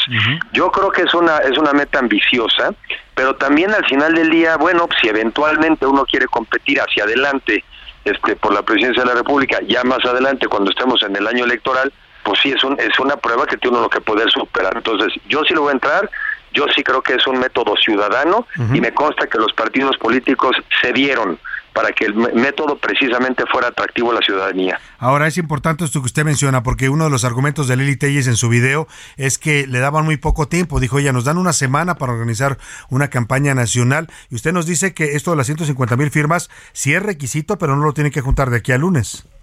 No, no, no, a ver, no, no son de aquí al lunes. Tú te, la semana que entra es la semana donde uno se inscribe y lleva unos ciertos documentos, la 3 de 3, no tener antecedentes penales, algún tipo de, de currícula y, entiendo que también un video donde puede uno hablar de una visión de país en general. Y eso es toda la semana que entra. Y a partir de ahí, entonces también, bueno, pues, ¿quién, quién pasó todos estos requisitos? ¿Quién quedó registrado, por decirlo así? Y entiendo que probablemente hacia mediados de julio, de junio, junio, junio, o sea, no, julio, julio, en julio, el mes que entra, mediados, estaría ya la plataforma eh, en donde pudieran las personas empezar a depositar estas firmas que apoyan a cada uno de los aspirantes. Y ahí entiendo que nos darían unos 20 días. Bueno, ¿qué quiere decir? Pues que desde ahorita estás trabajando. Porque ya, hay que empezar a juntarlas, ¿no? Hay que estar ya ahorita eh, juntando a las personas, diciéndoles ahí viene, eh, voy a necesitar tu apoyo, y cuando ya sepamos cómo va a operar la plataforma, pues además invitarlos a que a que a que ellos firmen, por decirlo así. Entonces, bueno, entiendo el tema de los tiempos, pero aquí más bien es concretar el esfuerzo de muchos años. Claro. O sea, no es que no es que hoy se me ocurrió y mañana me piden firmas. Bueno, a lo mejor ese es el caso de algunos de ellos que han dicho que no, que fue una ocurrencia más eh, más reciente, ¿no? Pues es que yo creo que yo por lo menos de qué estoy yo tratando de hacer en mi cabeza, digo, bueno, a ver, primero quiénes son mis, eh, mis amigos, las relaciones de las personas que me conocen. Esos a su vez tienen amigos, ¿no? Este, que también eh, lo conocen. ¿Quiénes han sido los compañeros de trabajo en las diferentes áreas, en el gobierno, en el sector privado, en la academia? Bueno, vas haciendo tu listita y ahí, a partir de ahí dices, bueno, tengo bases para tratar de llegar a esos 150 mil. Así es como lo estoy haciendo yo, porque no es el trabajo que es que hoy se me ocurrió y de repente, ching, mañana tenemos fiesta, ¿qué vamos a dar de cenar? Pues no, es el trabajo de muchos años. No se trata de eso. Pues yo creo que no. Yo creo que esto es muy serio. Es buscar un mucho mejor país, un mejor sistema educativo para que haya oportunidades, un sistema de salud de verdad, universal, con medicinas, con atención. Pues eso es de lo que se trata la política, resolver las causas de los ciudadanos. Esa es la que a mí me importa. Claro. A ver, le veía por ahí un video, sacó usted un video promocional que me hizo favor de hacerme llegar y veía esto de que decía usted de los apellidos de los mexicanos. Usted tiene un apellido presidencial, Miguel de la Madrid fue su padre, usted es Enrique de la Madrid, eh, pero dice usted, más allá del apellido que cada uno tenga, el origen, la condición social, quiero entender, habla usted de la pluralidad y la diversidad de los mexicanos, todos debemos apellidarnos México y todos debemos jalar para el mismo lado. Así lo veo yo, porque en este ambiente de polarización, que el gobierno es el que nos invita a andarnos peleando entre nosotros, yo lo único que le recuerdo a todos los mexicanos es, oigan, en el fondo nos apellidamos México. Todos somos de la familia México, ¿sí? Este, podemos tener incluso pues diferentes orígenes, este, diferentes eh, visiones del mundo, pero somos de la gran familia que es México. Eso no perdamos de vista que eso es. Y entonces regresemos a dialogar, a ponernos de acuerdo, a resolver nuestros problemas y aprovechar las oportunidades. Y yo digo así para explicado, para que tú y tu familia salgan adelante. Todos nos apellidamos México, sí. Gracias por traerlo a cuento, porque así lo veo yo. Ese es un mensaje contrario a la polarización, al revés, la, unidad.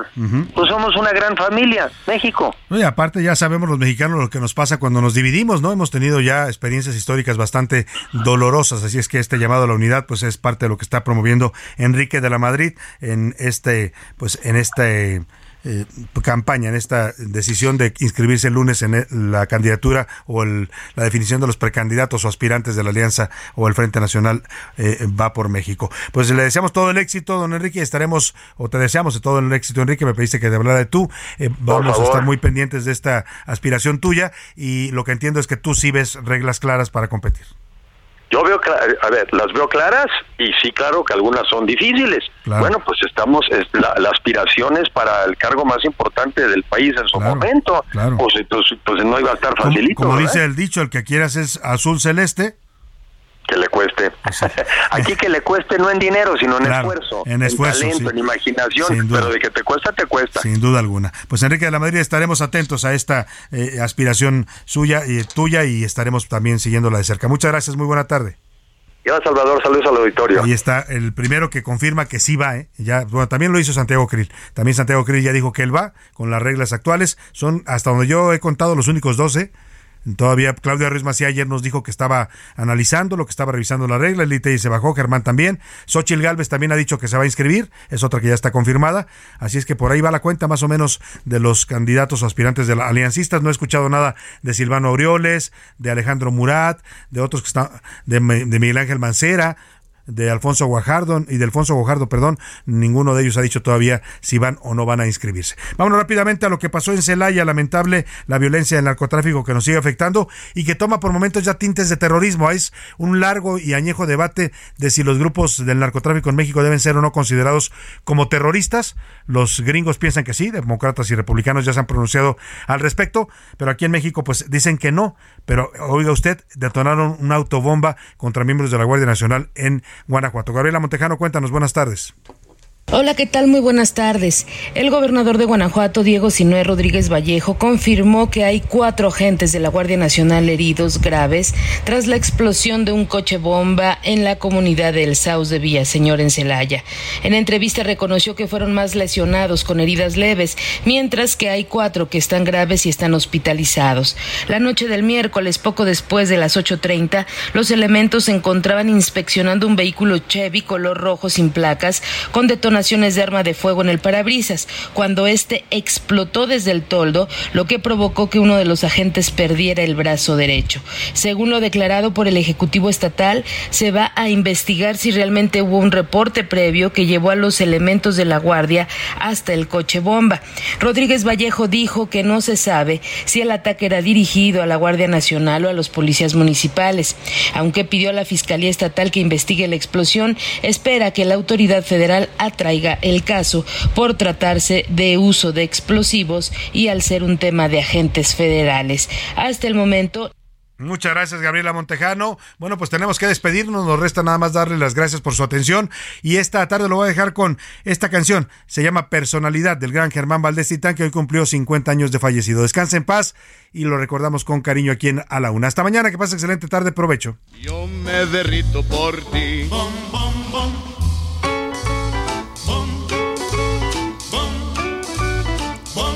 Personality. Es aquello que tiene Por hoy termina A la Una con Salvador García Soto. El espacio que te escucha, acompaña e informa. A la Una con Salvador García Soto.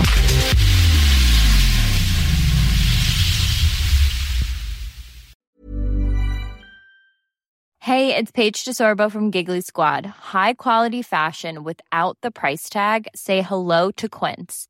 I'm snagging high-end essentials like cozy cashmere sweaters, sleek leather jackets, fine jewelry, and so much more. With Quince being 50 to 80% less than similar brands.